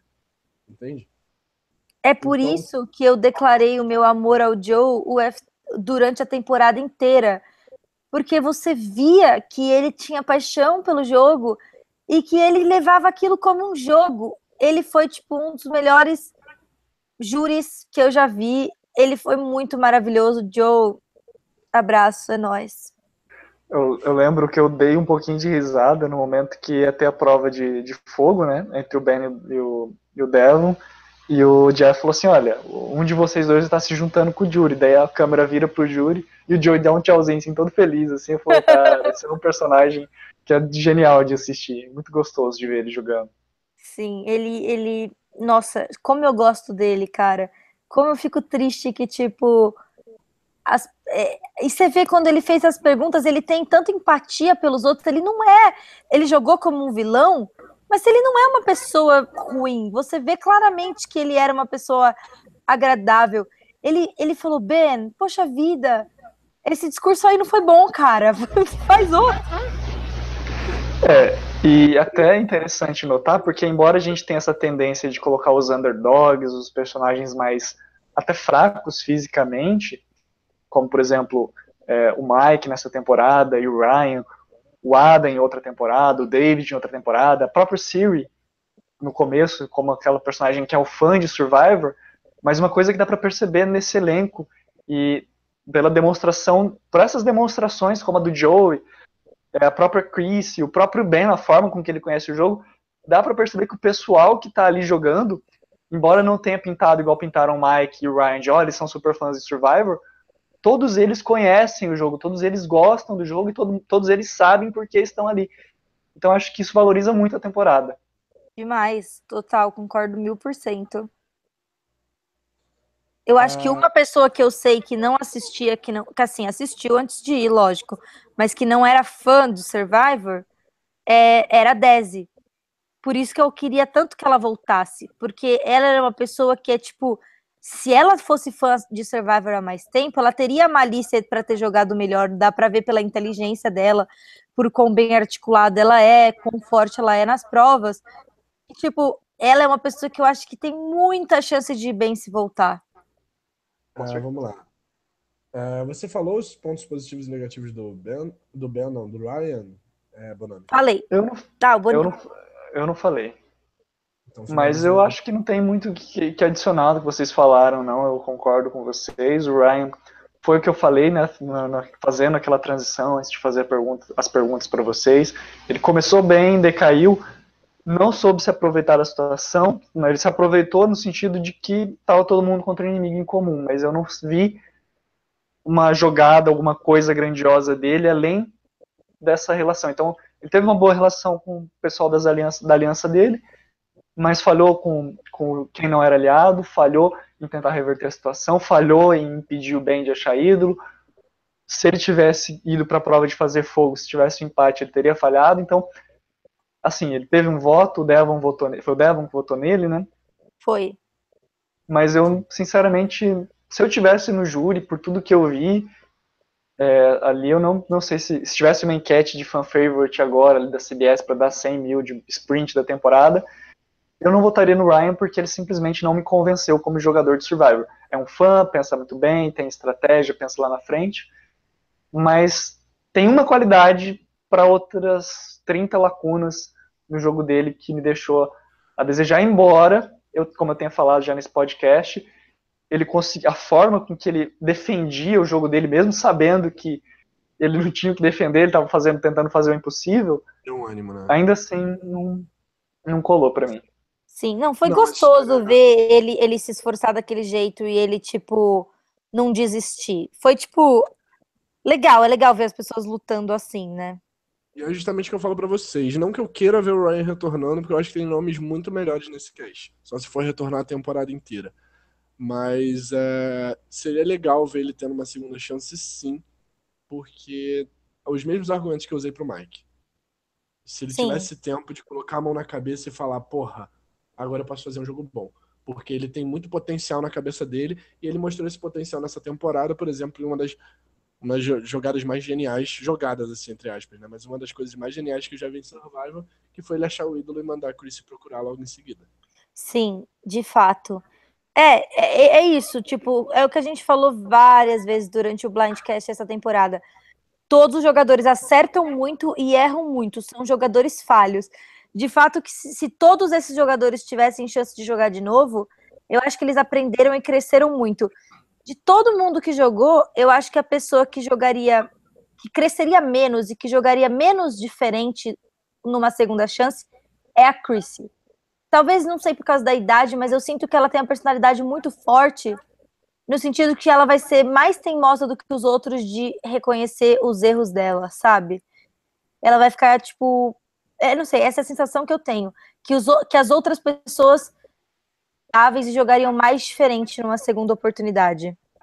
Eu acho a sua análise válida e eu só complementaria falando que a minha interpretação, embora seja um pouquinho diferente, eu sinto que ela, assim como a Lauren, elas foram du- du- duas personagens que já queimaram todas as suas cartas na manga. Olha, é isso que eu sei fazer, é isso que eu consigo fazer, as duas mostraram isso. Aham. Foi legal de assistir, mas eu não sei se eu gostaria de ver de novo, porque eu sei que elas iam acabar sendo eliminadas cedo. É, eu acho que a, eu acho que a Lauren vai voltar, assim, eu, eu tenho certeza absoluta que a Lauren vai voltar. É, mas eu acho que ela não vai ter chance, porque de fato o, o, o, o da hora da Lauren é que ela é uma pessoa que você não espera que ela é. Só que agora a gente já espera, né? Então fica difícil. Vamos É, a lá. menos que ela consiga se reinventar muito, né? Mas continue, Rabone. Sobre a Chrissy da galera aqui. A Gabi falou lá no início da live, também achei que a Chrissy se redimiu nesse episódio. Achei uma excelente forma de terminar a trajetória dela no jogo, mostrando que merecia mesmo estar ali. Ah, deixa eu ver. Ah, Isso aqui eu já falei. Ela também falou que acha que a Chrissy fez um FTC excelente. Até acredito que ela poderia ganhar do Devil no discurso, mas o júri já estava 100% decidido aí no Ben. Nem precisava de FTC. Eu acho E que, que ela fez um discurso muito bom mesmo, velho. Sério, eu fiquei eu fiquei bem de cara, porque que nem eu tava comentando, eu tava comentando com vocês enquanto eu assistia que ela ficou falando de lealdade, ela ficou falando de tal. Eu pensei, meu Deus, essa mulher vai ela não assistiu o coach perder South Pacific? O que, ela vai falar a palavra lealdade, pelo amor de Jesus? muito aqui que eu não li, peraí. Ok. A Chrissy fez igual com o Pepper na temporada passada e ele não ganhou. Aquele lance que você tá falando sobre se a Chrissy fosse homem, eu acho que o que quebra, o que quebra esse argumento é justamente você ver que o Culpepper, graças a Deus, não ganhou na temporada passada. Não, então... ok, tudo bem. Eu, eu é... Só que o Culpepper não ganhou porque o jogo da pessoa que tava ali foi tipo 500 vezes superior do dele. Eu tava falando, tipo, comparando. A coisa que aconteceu com a Chris, pelo menos pela visão do júri, entende? Não, não, não eu entendo. O júri o Ben fez um jogo um milhão de vezes, que nem a Sarah fez um jogo melhor que o, o Pepper. O Ben fez um jogo melhor que a Chris na visão do júri. Então não acho que foi por, tipo, desmerecimento do que a Chris fez. Até porque o pessoal no júri bateu palma para ela e aplaudiu, que realmente foi foda o que ela fez. Mas eu acho que tinha uma pessoa muito mais uma pessoa brilhando muito mais ali. Que eu, na minha opinião, eu não achava que tinha que estar brilhando mais. Mas estava e tem, a gente já deu milhares de argumentos aqui para estar. Não, eu entendo. É que eu acho que, assim, o, a, é difícil explicar o que eu acho. Eu acho que, tipo, não dá para não considerar o fator. É, é, não tem como. Tipo assim, o jogo que a Sara fez foi dominante num nível que não tinha dúvidas de que ela merecia ganhar, entendeu? Não é que foi, foram dois jogos equilibrados e pendeu para um lado ou para o outro. No caso do, do, da Chris e do Ben, os dois ficaram em minoria, os dois tiveram que usar, tipo, de, de, de não. É, de, de de alguma arma do jogo para chegar lá. O Ben teve que usar de vantagens e a Chris teve que usar de força nos challenges. Então, tipo, ele, os dois estiveram dominando em algum momento, os dois é, era equilibrado o jogo deles.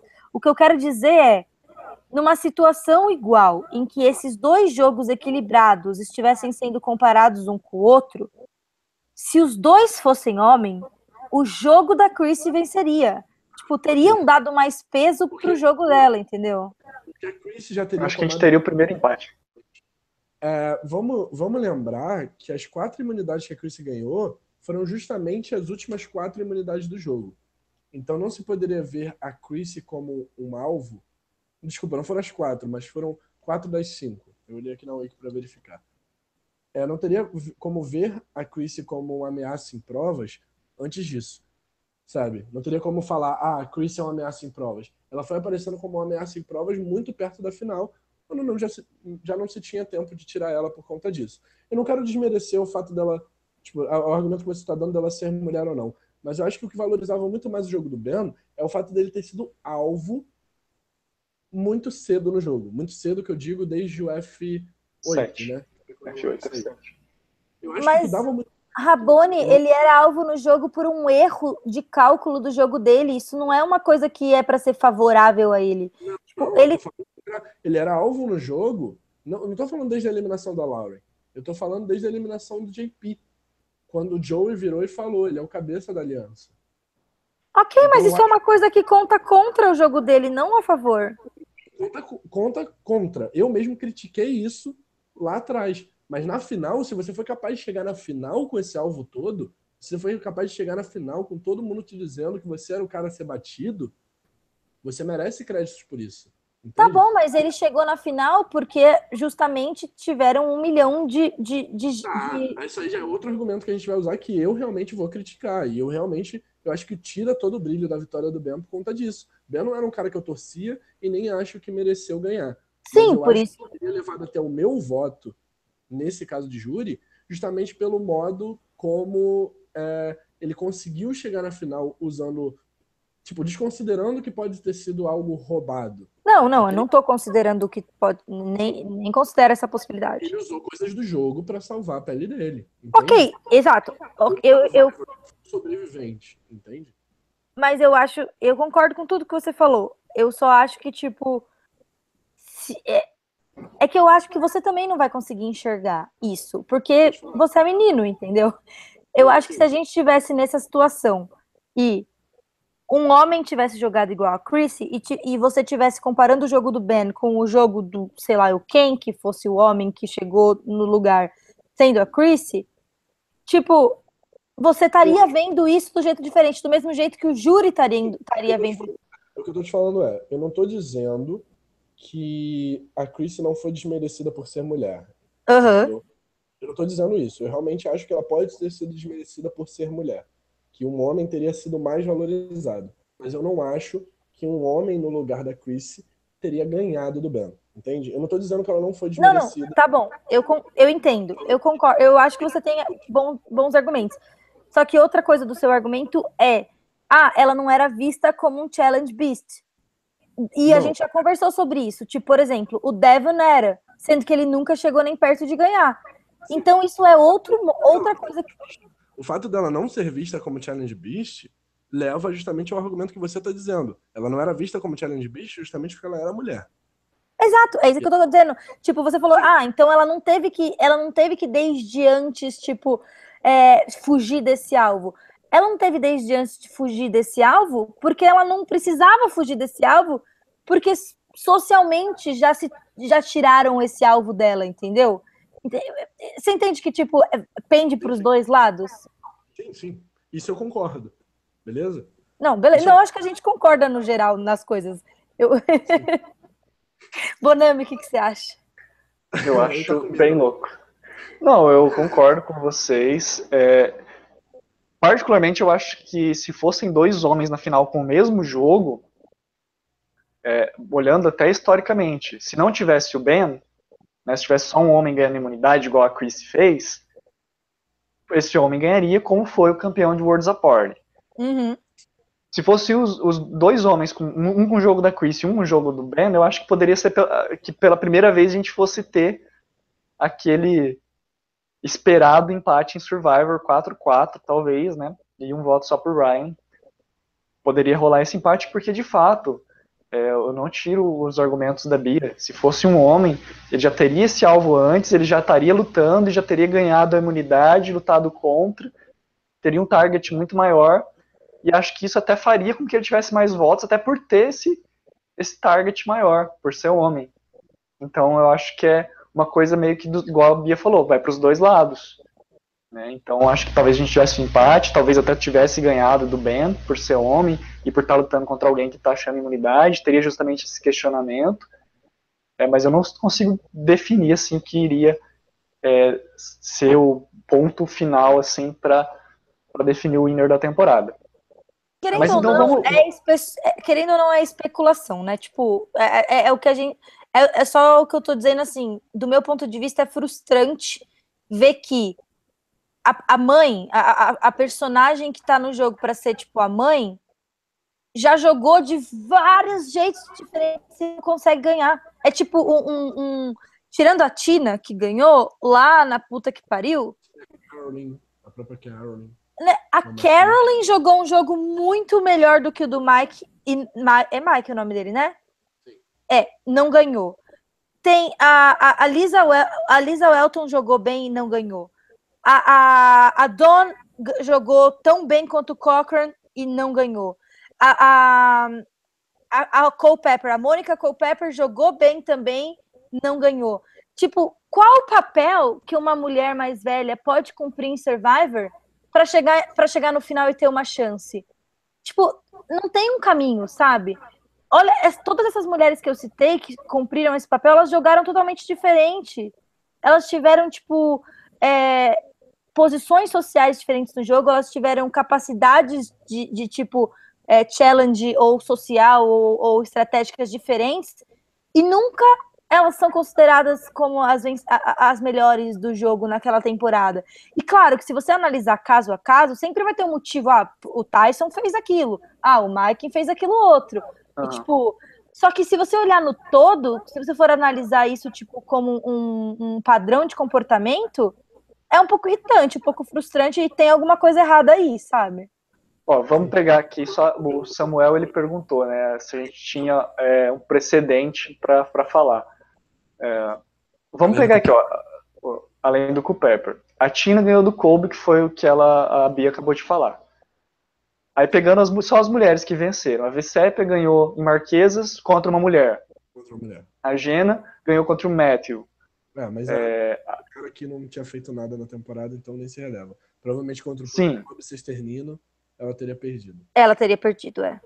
Sim, eu não. Eu... A Sandra ganhou contra uma mulher. Eu ainda ainda digo que talvez ela tivesse ganhado por o Rob ser homem E ela ainda fez um jogo melhor que o Rob. Qual você tá falando? Tendo fãzaço do Rob Sexternido. Eu falo isso. Ah, tá. Ó, mas aí você pega em Pearl Island, a Sandra ganhou de uma mulher. Em All Star, a Amber ganhou do Rob. Foi aí um outro caso que teve um homem e uma mulher na final. Sim, mas é, nesse caso aí eu já digo que o Rob merecia, mas aí já não entra em nenhum argumento desses que a gente tá falando. Não, não, mas eu posso falar um pouquinho desse voto do Amber e do Rob? Eu acho que eu até já comentei isso no, no podcast com vocês, que é o mesmo caso do, do, do Russell e da Natalie. Natalie. É, é, de novo, o machismo funcionando, só que o reverso. Por quê? Você pode ser a menina fraca que chega no final e não fez nada e foi levada e arrastada pelo cara, se você for mulher. Por isso mesmo que chega no final e a Natalie consegue vencer do Russell, só que o, o, o outro cara que estava sentado lá no final com o Russell e a Natalie, que eu não consigo nem lembrar o nome, não pode fazer esse mesmo jogo, entendeu? Tipo, isso é uma outra faceta do machismo também. Essas mulheres que ganharam desses caras, elas ganharam, tipo, apesar deles, entendeu? Ninguém É, eu- deu, ninguém deu o voto para elas. É o fato de que o homem tem que ser homem e a mulher tem que ser mulher, como a nossa sociedade impõe. Eu acho que o comentário que a Gabriela colocou aqui reflete muito isso. As mulheres que ganham, tirando Parvati, talvez, Rainha, e Sandra também um pouco, é um pouco, nem tanto assim, que a Sandra também meio que tem um padrãozinho, pelo menos na primeira participação teve padrão mais mulher, mas ela pelo menos foi contra. Tipo, ela foi a mulher que gritou na cara de todo mundo. É, Mas enfim, as mulheres que ganham são sempre as que cumprem o papel que se espera que as mulheres tenham, né? Exatamente, Mulher- Rabone. É, Era o que eu tava querendo levantar justamente com essa lista, porque depois a gente pega Guatemala, duas mulheres na final. Micronésia, duas mulheres na final. Em Samoa, tem uma mulher contra dois homens, mas daí é contra o Russell e o Mike, como a própria Bia comentou. É Mick. Samuel falou aqui. Mickey, É, Mike, é, Mick, Mick, isso. Eu não sei, veio Mike. não importa, depois- não é mesmo? JP da temporada aí dele. depois, aí depois tem a Natalie, eh, pô, eu falei, daí tem a Sandra, né, em Heroes vs Villains, que vocês falaram, a Sophie, Sofia, so, Sophie, Sophie, né, Soul Pacific, A Sophie que ganhou Aqui- dois homens merecidamente. ganhou do coach do Albert. Talvez, é um precedente, não sei. É, é, tem- claro, tem que discutir caso a caso, mas é, não quer dizer que, tipo, nunca aconteceu. Mas, tipo, no caso que eu tava falando, era das mulheres mais velhas, que perderam toda, todas as vezes. Mas, ok, eu, eu acho que a Sophie, de fato, saiu um pouco da curva. É, daí a gente tem Onward, três mulheres na final. Em Filipinas, uma duas mulheres e um homem, com uma mulher ganhando. É uma das minhas temporadas. Não é uma das minhas temporadas favoritas, mas é uma das minhas winners favoritas. Que eu acho que aquela mulher ali teria vencido até contra dois homens na final, porque ela foi genial. A Denise? Não, a Kim. Kim. Ah, a Kim. A Kim teria vencido qualquer pessoa, de fato, na temporada dela. Não, mas eu acho que tipo, muita coisa do mérito dela foi justamente ter eliminado os homens que ele eliminou do jeito que eliminou. Uhum. Então, Aí acho talvez ela, perdesse, talvez ela perdesse a final para homens, porque justamente o mérito dela foi ter rido na cara deles. E daí a gente vê em San Juan del Sul, três mulheres na final, e daí em Kaorong, duas mulheres contra um homem, sendo um deles o Tai, que né? A gente É, não tem nem falar do Tai. Já, tipo, discussão. Então, tipo, não tem realmente um precedente pra gente parar pra analisar, porque de fato o precedente é que as mulheres perdem pros homens muitas vezes. Sim. Até porque Sim. eles têm mais winners homens do que mulheres em Survival. Esmagador. É? Eu achei que fosse um pouco mais equilibrado. Não é equilibrado até, mas, tipo, é. Sei lá. De 35 deve ter 20 a 15. Por aí. Eu vou, eu vou procurar esse dado enquanto vocês falam. Enfim, 19 19, 19 winners homens contra 16. co- contra 16 mulheres. Então, tipo, assim, não tô dizendo, ah, mulheres não podem ganhar, mas o que você falou é bem isso. Foi a Gabi que falou e você leu, eu não tenho certeza. Tipo, as mulheres que ganham, elas ganham cumprindo o papel que é esperado delas. Isso é um fato, sabe? Normalmente é assim. E, tipo, para as mulheres mais velhas, isso acontece numa intensidade muito maior. Até porque elas são muito, pra- muito cotadas normalmente para ser as primeiras eliminadas, né?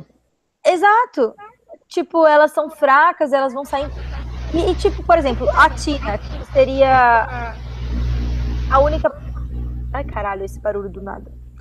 A Tina, que seria tipo a mulher que, que quebrou isso, a única que conseguiu.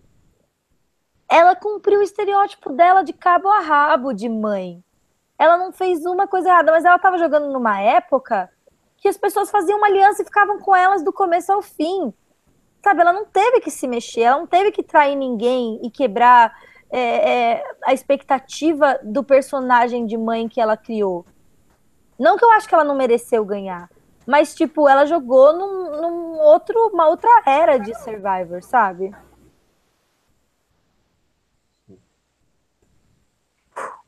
A gente foi longe, hein? Sim, a gente entrou numa. Isso daria um podcast extra de, de um podcast extra de Survivor só para para falar sobre isso. Mas então vamos voltar agora para o jogo e vamos pensar que eu queria jogar a pergunta para vocês. Perguntar em relação a Chrissy, para a gente fechar essa discussão sobre a Chrissy. Por que. Oi? Eu já consegui contar 20 aqui. 21 até. 21 o quê? E eu nem sei se. Winner de Survival Homens. Ah, tá. Então deve ter contado errado. Que eu contei por cima. Mas o Rabone conta ali. Mas eu vou aproveitar para perguntar para Bia, então. Bia, primeiro, por que Chris deveria ganhar e por que Chris não deveria ou não ganhou? É, eu acho que a Chris deveria ganhar porque ela subverteu o papel que se esperava dela. Isso, tipo, acho que é uma coisa muito importante Survivor. Eu acho que ela merecia ganhar porque ela conseguiu mudar a posição que ela estava quando ela chegou numa posição de adversidade. Eu não concordo com você que ela não voltou para o topo, porque é, desde que eles tiraram o, o Joe e, e... Ai, eu não lembro a sequência, mas enfim, desde que chegou naquela primeira vez que o Ben, que todo mundo virou contra o Ben, daí a Chrissy já conseguiu voltar para cima, sabe? Então eu acho que ela conseguiu subverter tipo a posição de minoria que ela ficou e ela conseguiu ganhar as imunidades que é uma coisa muito importante também. É, e eu acho que ela não merecia vencer. É, deixa, calma, deixa eu tentar pensar exatamente o que, que eu acho, por que, que eu acho que ela não me, merecia vencer. Rabone, você sabe, você já tem os seus aí enquanto eu penso? Rabinho, só para finalizar a informação, são 20, eram 19 até ontem. é, tá esquecemos um. E eu acertei sem querer, eu falei 20 15 e foi exatamente isso. É... Porque tem a Sandra, né? 14, é, é verdade. Mas enfim, uh, eu acho que o ponto bom do jogo da Chrissy é, é muito semelhante com o do Ryan. Mas o ponto bom do jogo da Chris é o jogo estratégico dela. Ela pensa muito bem. Ela sabe para onde ir. Ela sabe o que fazer. Então, e ela sabe praticar isso melhor do que o Ryan sabe. Entende? Ela sabe colocar muito melhor as coisas em prática. Acho que o diferencial dela pro Ryan, além de ter um pensamento muito bom, é que ela sabe colocar isso em prática também. Ela sabe, tipo, é, buscar as pessoas e formar alianças. Mas eu acho que buscar as pessoas e formar alianças é um jogo que já deu certo em Survival e hoje em dia não dá mais. Hoje em dia tá todo mundo cascudo. Então, o maior erro da Chrissy é o mesmo erro que o Ryan comete, que é esquecer que você tem que lidar com a minoria, esquecer que você tem que tratar bem as pessoas, independente se você está eliminando elas ou se você tá se você vai levá-las para a final. É, eu acho que talvez o maior erro dela seja é, não, não ter uma visão sobre ela, de como as pessoas leem ela, de como ela é percebida pelas pessoas, sabe? Porque ela veio, mesmo ela falando lá no, no, FC, no FTC sobre tipo ah, eu estava super underdog no começo, eu mesma estava subestimando minha capacidade. O jeito que as pessoas leem ela, isso soa falso, porque ela parece uma pessoa absurdamente confiante. Ela tem uma personalidade bem de líder. Ela ela demonstra uma uma confiança nela mesma muito forte. E talvez ela, tipo, não consegue criar um vínculo de simpatia com as pessoas. Porque, tipo, ela tem uma personalidade que é ela fala uma coisa que é o contrário do que a vibe dela mostra, sabe? Então, tipo, talvez ela não consiga entender como ela é lida pelos outros. Tipo, e isso faz com que ela não consiga, tipo, vender o jogo dela da maneira adequada para aquele júri. E, considerando, tipo, todos os fatores pessoais da vida dela que estão embutidos nisso e os fatores sociais, porque querendo ou não, é, eu, eu acho que tem machismo no mundo e machismo em Survivor, que o júri vai, vai, vai ter machismo, vai, óbvio, porque esse é o mundo. Mas eu não acho que, que você tem que chegar lá e perder porque o júri foi machista e falar, ah, mas o júri foi machista. Não. Você sabia que o júri é machista, porque você mora nesse mundo, você está lidando com essas adversidades em todos os campos da sua vida. Isso é mais um fator que você tem que lidar em Survivor. Então, é, eu acho que, querendo ou não, é função do jogador subverter e, e, usar isso ao seu favor? Acho. Então, tipo, eu fico frustrada que o mundo tenha essas injustiças? Fico. Mas eu não acho que, tipo, eu acho que é culpa da Chrissy não ter levado isso em consideração, não ter percebido isso. Talvez. É, muito se falou durante a temporada que ela queria eliminar as outras mulheres, que, que ela queria jogar com os meninos. Talvez, tipo, ela achasse os meninos mais, mais fáceis de manipular e tudo mais. Mas talvez ela não tenha considerado que chegar com mulheres na final para ela era melhor. Porque, mas isso era uma coisa que ela devia ter levado em consideração. Então, talvez eu acho que o maior erro dela é esse, não considerar esses fatores e não entender tão bem é, a, é, como ela é lida pelo, pelo júri e pelas outras pessoas. Vou então responder essas duas perguntas, começando então por que eu acho que o jogo da Chris é bom, porque eu acho que eu deveria ganhar. Primeiro, inquestionável a, a força dela, a qualidade dela em provas, seja na parte física, seja na parte de puzzles, ela mostrou que mesmo com 46 anos, mesmo tendo um histórico de na infância, de passar por dificuldades que a gente sabe que as mulheres passam, de desse estereótipo feminino, não, mulher tem que brincar de boneca, menino que vai correr na rua, vai se machucar, vai correr, vai fazer exercício, vai fazer esporte. Eu achei que isso foi fantástico, foi algo que me fez pela Chrissy como personagem, como de gostar de assistir ela, embora ela tenha tido essa pegada meio vilanesca na edição, né? Mas foi algo que deu para sentir que ela estava aproveitando aquilo, achei isso fantástico. Ela é muito inteligente, eu acho que ela conseguiu calcular muito bem até o F7 eu acho que ela conseguiu usar muito bem o Ben como estudo. A gente fala sempre, ah, foi lá quando a Ashley começou a pensar no Ben, foi lá quando uh, o Joey começou a pensar em eliminar o Ben, que o Ben virou um target.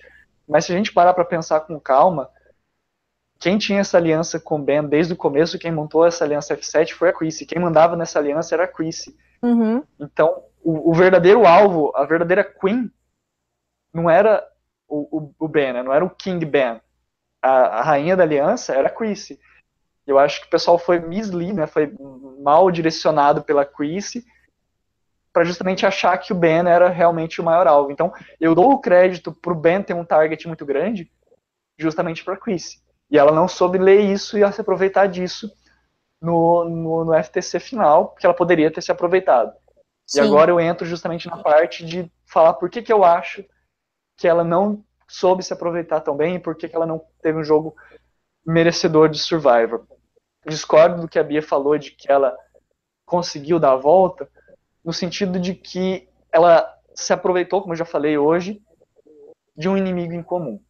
Ela se aproveitou das imunidades, ela se aproveitou desse inimigo em comum, mas quando eu olho e vejo que ela tomou um, blind, um blindside pela aliança de Lauren, Lauren, Ashley e Devon, eu não consigo imaginar essa aliança, se não fosse pelo Ben, pelo bem, levando a Chris e o Ryan para a final. Eu acho que levaria o Ryan para ser um GOAT, levaria o Mike por ser um GOAT, né, um possível GOAT, por estarem de fora, por terem tomado vários blindsides.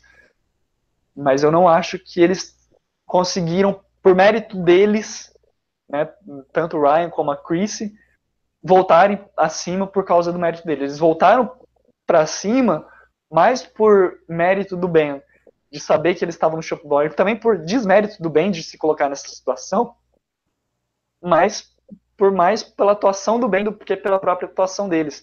Então eu não consigo valorizar o jogo dela nesse sentido, de achar, olha, ela voltou assim. Não, ela não voltou, ao meu ver, né? A visão da Bia eu sei que é diferente, mas ao meu ver, pelo menos, é, ela não voltou para cima, ela se aproveitou da situação, se aproveitou das imunidades e até aproveitando para falar um pouquinho do Ben. Para mim não é muito diferente você ganhar só porque venceu imunidade ou só porque você usou ídolo.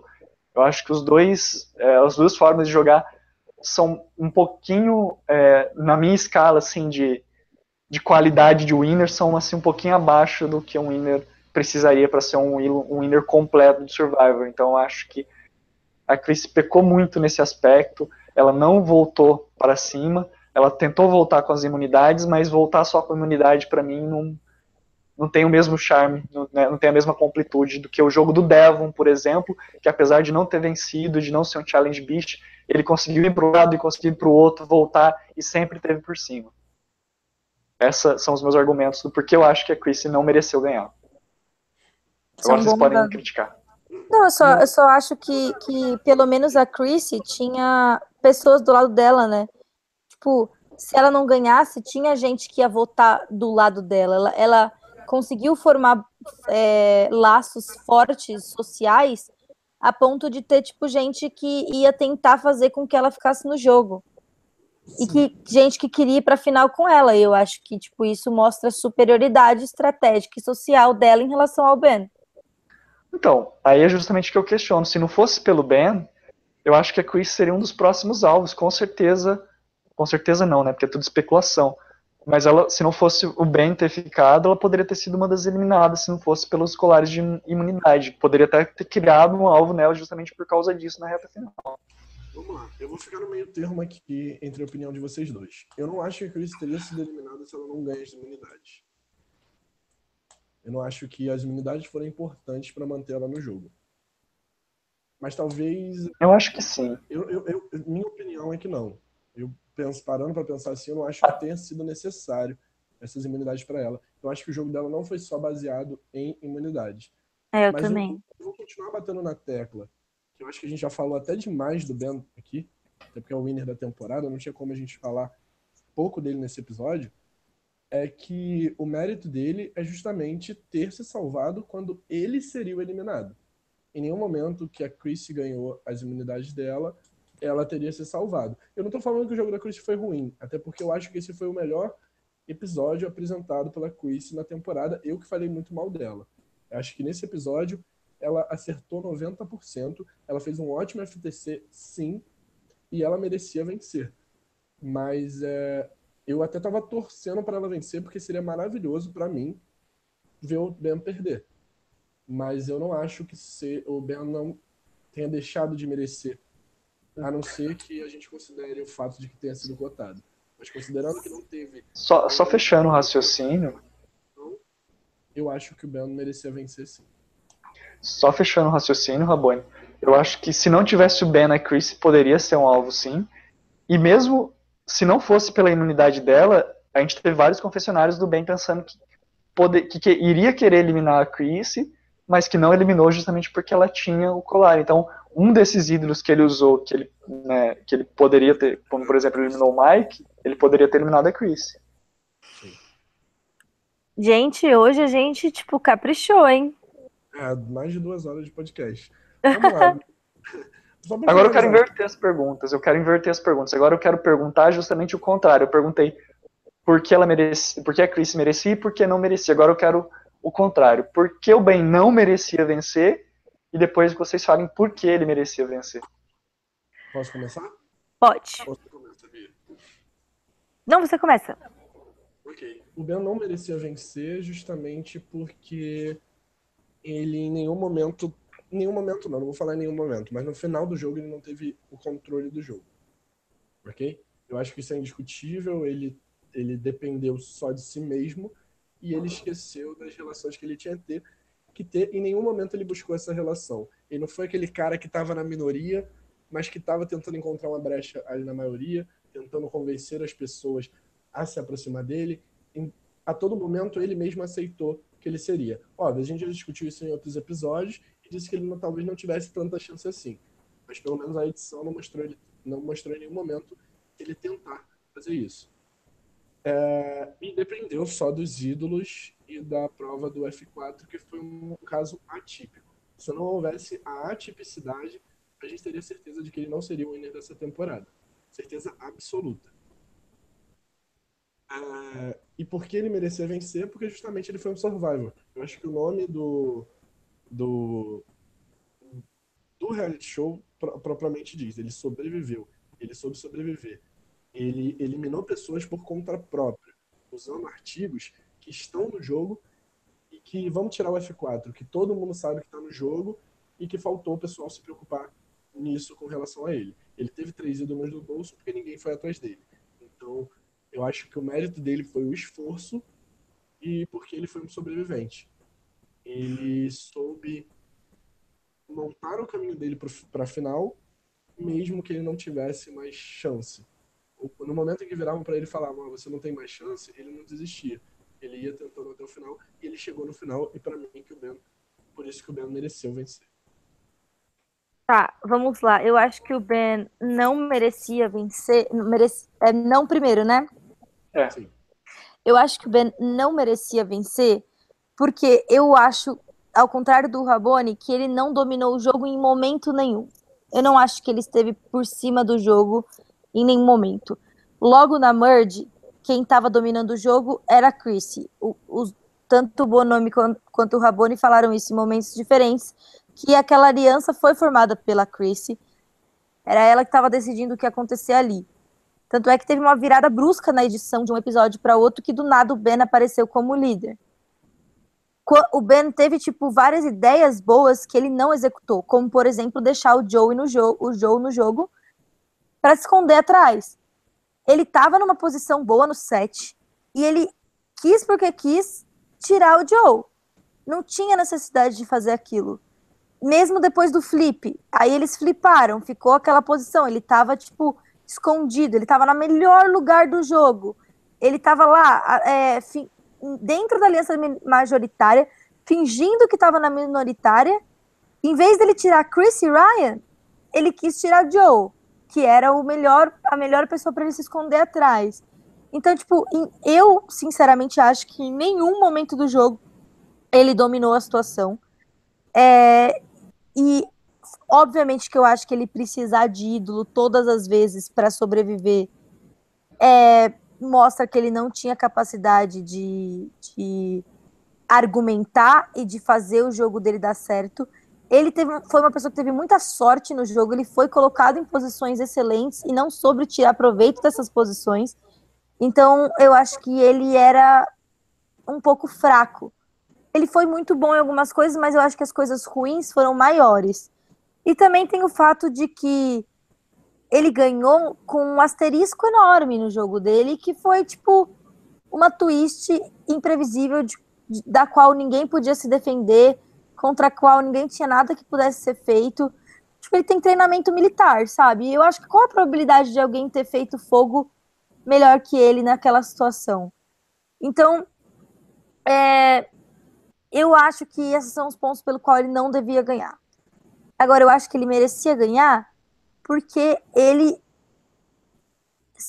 ele fez tudo que ele podia. Tipo, é, eu acho que ele usou as armas erradas Tipo, eu acho que ele deveria ter usado estratégia social. Sim. Mas na cabeça dele, estratégia social não ia funcionar. Então ele usou o que ele achou que ia funcionar, que foram as vantagens. Eu concordo com essa estratégia dele? Não.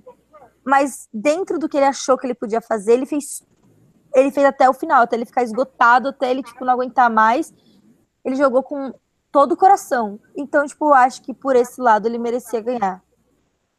É isso, mas estrategicamente eu acho que não. Minha vez então, né? Sim. É... Pensando no, no, não primeiro, né? É o seguinte. Tem pouco até do que, do que vocês falaram que eu posso complementar. Concordo. Eu acho que o Ben ele foi o personagem, acho que um dos, dos winners, talvez até, mais incompleto que a gente teve em Survivor, porque a gente vê essa questão do Outlast muito forte, mas do If e do Play talvez não, né? Tipo, socialmente deixou muito a desejar, fez algumas alianças boas, mas fez muitas alianças ruins. A primeira aliança dele no jogo foi uma aliança horrível, foi justamente com Alan Ball. Provavelmente até uma aliança pautada até no, no, machismo, de achar, olha, vamos nos ajudar, nós que somos fortes, que somos target. Né? Então já foi uma aliança que começou meio errado, depois ele tentou consertar com a Chrissy. É, não soube se é, relacionar bem, né? não soube se relacionar. Então acho que isso foi uma falha muito grande. Não gosto normalmente de winners assim. É, qualquer um dos três, gostaria de ponderar qualquer um dos três que ganhasse, eu não iria considerar nem o Ryan nem a Chris um winner completo. O Ben também não é um winner completo. O, único desses que chegou na final que eu consideraria mais completo seria o Devon, como eu já citei, mas ainda assim com uma parcela de incompletude. Né, mas o Ben ele falhou muito, né, além de tudo que o Rabone e a Bia já falaram, até para não me estender demais, eu acho que ele falhou muito nesses outros dois aspectos do jogo, que foi uma coisa que, como a Bia falou também, coloca um grande asterisco no jogo dele.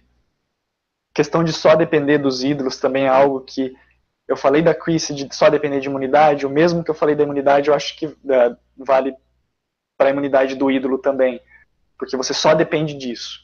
Mas ao mesmo tempo, é algo que a gente percebe que por mais que talvez tenha sido cotado, possivelmente ou não. Daí eu já entro nas coisas boas, que foi justamente o que a Bia falou, o Rabone também falou, a gente já falou.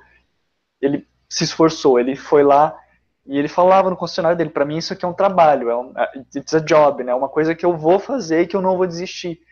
Então acho que essa perseverança, essa garra, essa entrega para ele, pra, dele para o jogo, foi muito gostosa de se assistir, foi legal de se assistir e dá alguns pontos positivos para ele.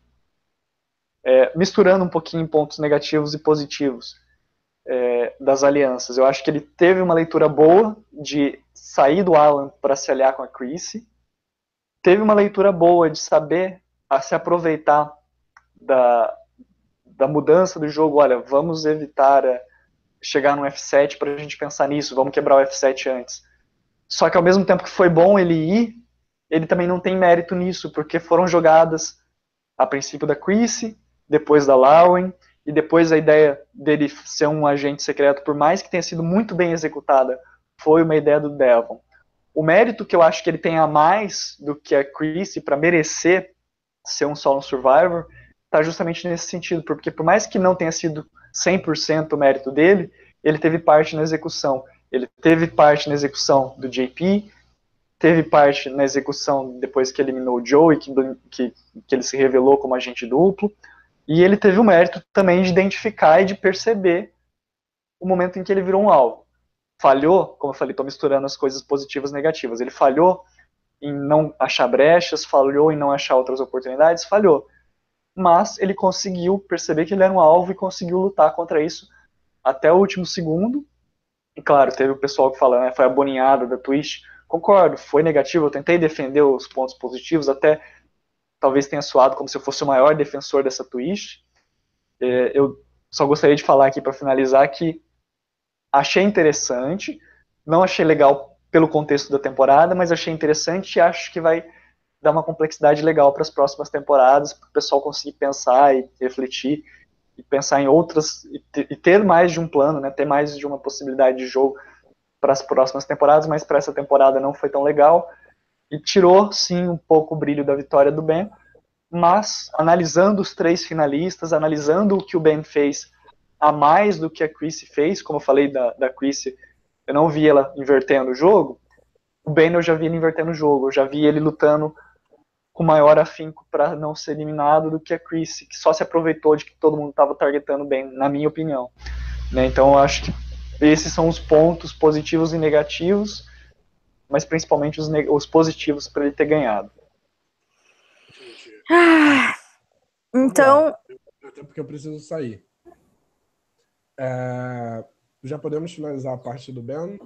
Tem mais alguma coisa que você queria falar, Bia? Não. Alguém quer criticar os meus comentários? Fique Não. Eu queria propor uma dinâmica até bem rápida aqui, só para a gente finalizar a temporada. Tá. até porque tá acabando uma temporada de Blindcast. Eu sei que nessa temporada teve muita gente boa. E eu queria propor que cada um montasse uma tribo, uma tribo de seis, três homens e três mulheres, de quem vocês achariam que merece retornar nessa temporada. Tá, eu começo. Começa. Vai lá. Minha tribo é Devon, é... Ellie,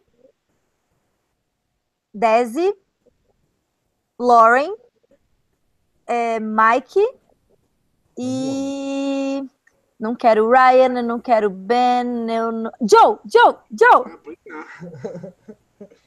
Pensei que você ia esquecer. Quase, quase. Você não É, foi minha vez. Chris. Eu não fui na Chrissy, não, não fui na Chrissy. Não quero ver ela jogar de novo. Achei ela. Eu defendi ela loucamente com unhas e dentes, mas eu acho ela boring de assistir. Que é- já, aí já é outra coisa totalmente pessoal. Então, é, eu gostaria muito de ver a Lauren até ganhando Survivor, por, justamente foi uma coisa que eu falei no Blindcast 1, quando ela começou a se destacar. É legal ver um personagem que a gente não espera nada é, fazendo alguma coisa, né, mudando.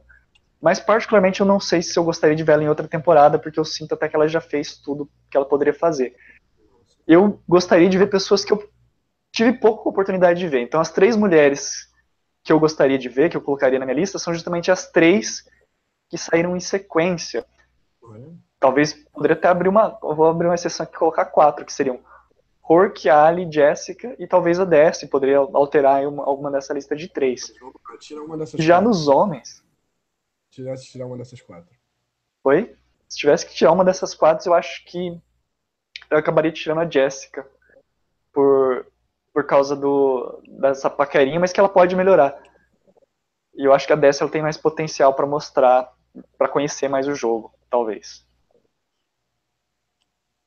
Agora, de homens, é, eu acho difícil dizer porque, sinceramente, eu, eu acho que o cast de mulher até foi melhor do que o dos homens, sabe? Sinceramente. Uhum. Não gostaria de ver o Ben, não gostaria de ver o Ryan, não gostaria de ver o Mike. Gostaria de ver o Devon, o Joey, porque ele é um bom personagem. E, sinceramente, olha, não gostaria de ver o Cole, não gostaria de, de ver o Alan Ball. É, talvez o Patrick, eu vou colocar aí o Patrick por ser um bom personagem, por causar na, na tribo, mas né, não seria assim minha, minha first pick. Só deixou sobrar o JP e o Patrick. Aí foi foda. E o seu, Rabone? Vamos lá, gente. Eu vou ser bem senso comum, sinceramente. Eu já tinha pensado nos meus nomes antes mesmo de perguntar a vocês. Eu vou tentar não me deixar influenciar. Mas eu retornaria a Chrissy sim. Porque eu acho que ela é uma boa personagem. Por mais que eu acho que ela não vá longe, mas seria bom ver a Chrissy de novo. Por- Ainda mais se redimindo. Com certeza a Lauren. Porque. Rainha. ela- Oi? É, além de ter um bom jogo, eu acho que ela conseguiria continuar um pouco apagada. Eu acho que ninguém melhoraria ela. Eu acho que os Estados Unidos não é, tá dando tanto mérito assim pro jogo da Lauren. Ela entraria mais pelo erro dela do que pelo pelos méritos do, bom, do ótimo jogo que ela teve. Uhum. E colocaria a Ellen, que eu acho que é a melhor pré-merge que a gente tem. Disparada. Com certeza. Eu queria muito ver ela jogando de novo. É, Devon, com certeza. Joe, com certeza. E eu, eu deixo a última vaga entre o Mike e o Ryan, eu tendendo pro Mike. Ótimo. Eu gostei de, de quase todas as escolhas, gente. Pelo menos ninguém escolheu o JP. Olha, concordo com o Bonomi. Acho que a Jessica merecia, a Hork merecia, até mesmo a Daisy merece. A Daisy, a Daisy é a que eu menos tendo a falar aí, porque eu não acho que ela mostrou tão boas coisas assim, não. Acho que a Jessica, a Hork e a Ellie, principalmente, tem muito mais potencial que ela. A Acho que Desi, a Rourke mostrou menos coisa que a Desi. Mais coisa que a Desi. A Rourke nem falou, meu Jesus. Potencial de ser uma jogadora melhor, sabe? Eu acho Ah. que, por mais que eu não gostasse da Hork, eu não gostei da Hork nessa temporada, ela teria um potencial de ser uma jogadora melhor que a Daisy numa segunda oportunidade. Bom, teremos muita chance de falar disso no próximo episódio. Discutindo a reunion, que eu nem assisti a reunion ainda, gente. Que reunião fraca, meu Deus. Mas fazer o quê? Chegaremos lá semana que vem. Gente, não acabou. Voltem aqui semana que vem que a gente vai discutir A reunion. Sobre a temporada, tudo que a gente achou da temporada, vai eleger os melhores participantes aí e vai falar principalmente de Ghost Island e mais ou menos o que a gente espera para Ghost Island antes de conhecer o cast. Então vocês vão ter que me mandar tudo que a gente tem sobre esse Ghost Island, que eu não sei nada até agora, nem sabia que esse era o nome da temporada. Fui pega de surpresa. Pra Tô por vocês interagirem com a gente também, a gente comentar na reunion na semana que vem. Podem comentar aí nos comentários, você que escutou até aqui no final, colocar quem eram os três homens e três mulheres que você retornaria em uma outra temporada. É. É uma pena que não, não, não salva, porque a gente teve muitos comentários aqui na live, a live normalmente não salva o comentário da live. Então, se vocês quiserem comentar depois no vídeo mesmo, quando terminar a live, para ficar marcado, seria melhor, né? Sim. Gente, obrigada pelos comentários hoje. Vocês foram tão participativos. Foi muito engraçado alguns comentários e muito legal saber o que vocês estão pensando. Sim, já, já tô ansioso para a próxima temporada. Já. É, em fevereiro provavelmente a gente vai ter o cast, acho que você falou, né? O cast zero comentando o elenco, né, de Ghost Island. Mal posso esperar, gente. Pra mim é sempre assim, acaba uma temporada de Survivor, tipo, eu vivo em temporadas de Survivor, sabe? Eu conto a vida, tipo, ah, faz três temporadas de Survivor que isso aconteceu. Tipo, acaba uma temporada de Survivor é como se eu estivesse vivendo esperando a próxima começar. Então, tipo, agora é isso que a gente tem pra hoje, esperar a próxima temporada de Survivor começar. É isso aí, gente. Então, não esquece de deixar o like aqui no vídeo, se inscrever no canal e marcar o sininho para poder receber notificações de quando a gente botar vídeo novo. É, o Bonome mesmo lembrou, semana que vem vai ter a reunion, com certeza, mas o Bonome mesmo lembrou que a gente faz o Cast Zero. O Cast Zero não tem bem data definida. Quando eu voltar a Survival, você já vai saber que o Blindcast voltou. Mas antes a gente lança o Cast Zero, fazendo nossas previsões sobre a temporada, então fica de olho para você receber a notificação de quando a gente for fazer o Cast Zero. Também curte a Survival Brasil lá no Facebook e entra no grupo Survival Download de nossa discussão. Esqueci alguma coisa, gente? Você falou do Tribo Falou? Ah, tribufalou.com.br é o melhor portal de survival e o único também, mas continua sendo o melhor portal de survival brasileiro. Exatamente. E eu só gostaria de encerrar esse programa dizendo hashtag Devon Limpinho na Reunião é nóis. Essa da hashtag Devon Sujo, eu, eu vi. É, eu e o Rabone gostamos do Devon cabelinho comprido, carinha de quem não toma banho há 37 dias. Vocês são malucos. O Bonome falou que ia botar a foto do Ben hoje de perfil aqui pra provocar e eu coloquei a do verdadeiro winner dessa temporada. Verdadeiro winner. E, aliás, que fotão que você escolheu, hein? Puta merda, essa foto tá sensacional. Eu tô com a minha foto mesmo porque não sei mexer nessas coisas de internet. Eu vim do interior e, e tipo, aí ficou a minha foto mesmo. Mas é então, galera, alguma despedida? Posso finalizar? Beijo, gente. Obrigado por estar aqui com a gente nessa live. Foi muito bom os comentários. Até semana que vem. E quem acompanha a gente pelo YouTube não viu, a gente lançou um simulador do, lá no Brand Steel, que está lá no grupo Survivor, eh, Survival Downloads, né, no caso, que é justamente uma brincadeira que a gente fez com algumas pessoas que comentam nos vídeos e que ouvem o Blindcast. A Bia montou um elenco lá e fez uma simulação de uma temporada especial do Survivor Blindcast de Natal, 12 edição. Então, se você não viu, se você só acompanha a gente aqui pelo YouTube, teve algumas pessoas que eu não me recordo de ter visto no grupo, mas que eu sei que comentaram aqui no grupo, que foram pessoas que a gente pegou. Comentaram aqui no grupo, não, comentaram aqui no YouTube, né, aqui nos vídeos, que a gente pegou o nome, pegou a fotinha e colocou lá na nossa simulação, justamente porque a gente gosta muito da participação, a gente gosta muito quando tem os comentários, e é sempre legal estar conversando de Survivor com outras pessoas, embora às vezes o programa fique limitado aqui a nós três ao vivo e aos comentários de vocês, é justamente os comentários que enriquecem e que deixam o programa cada vez mais legal. É Isso aí, então. É, também gostaria de agradecer por toda a temporada que vocês fizeram. Vocês são maravilhosos. Todo mundo que comenta, todo mundo que assiste depois ou na hora. Isso aí, então. Posso finalizar, gente? Sim. Pode. Eu quero ser o que corta o assunto. gente, muito obrigado por ter ouvido até o final esse último episódio da temporada. É online ou ao vivo, sim. Porque online também tem no YouTube. Desculpa, o Samuel acabou de me corrigir aqui. Mas enfim, gente, muito obrigado. Eu já falei todas as, as redes sociais que vocês têm que seguir, vocês têm que curtir, vocês são obrigados a isso. Mas é isso aí, então, galera. Um beijo no coração de todos vocês. É, e sempre lembrem-se, não importa o plano que vocês façam, os deuses de Survivor não se importam com isso. Beijo. Beijo. Beijo.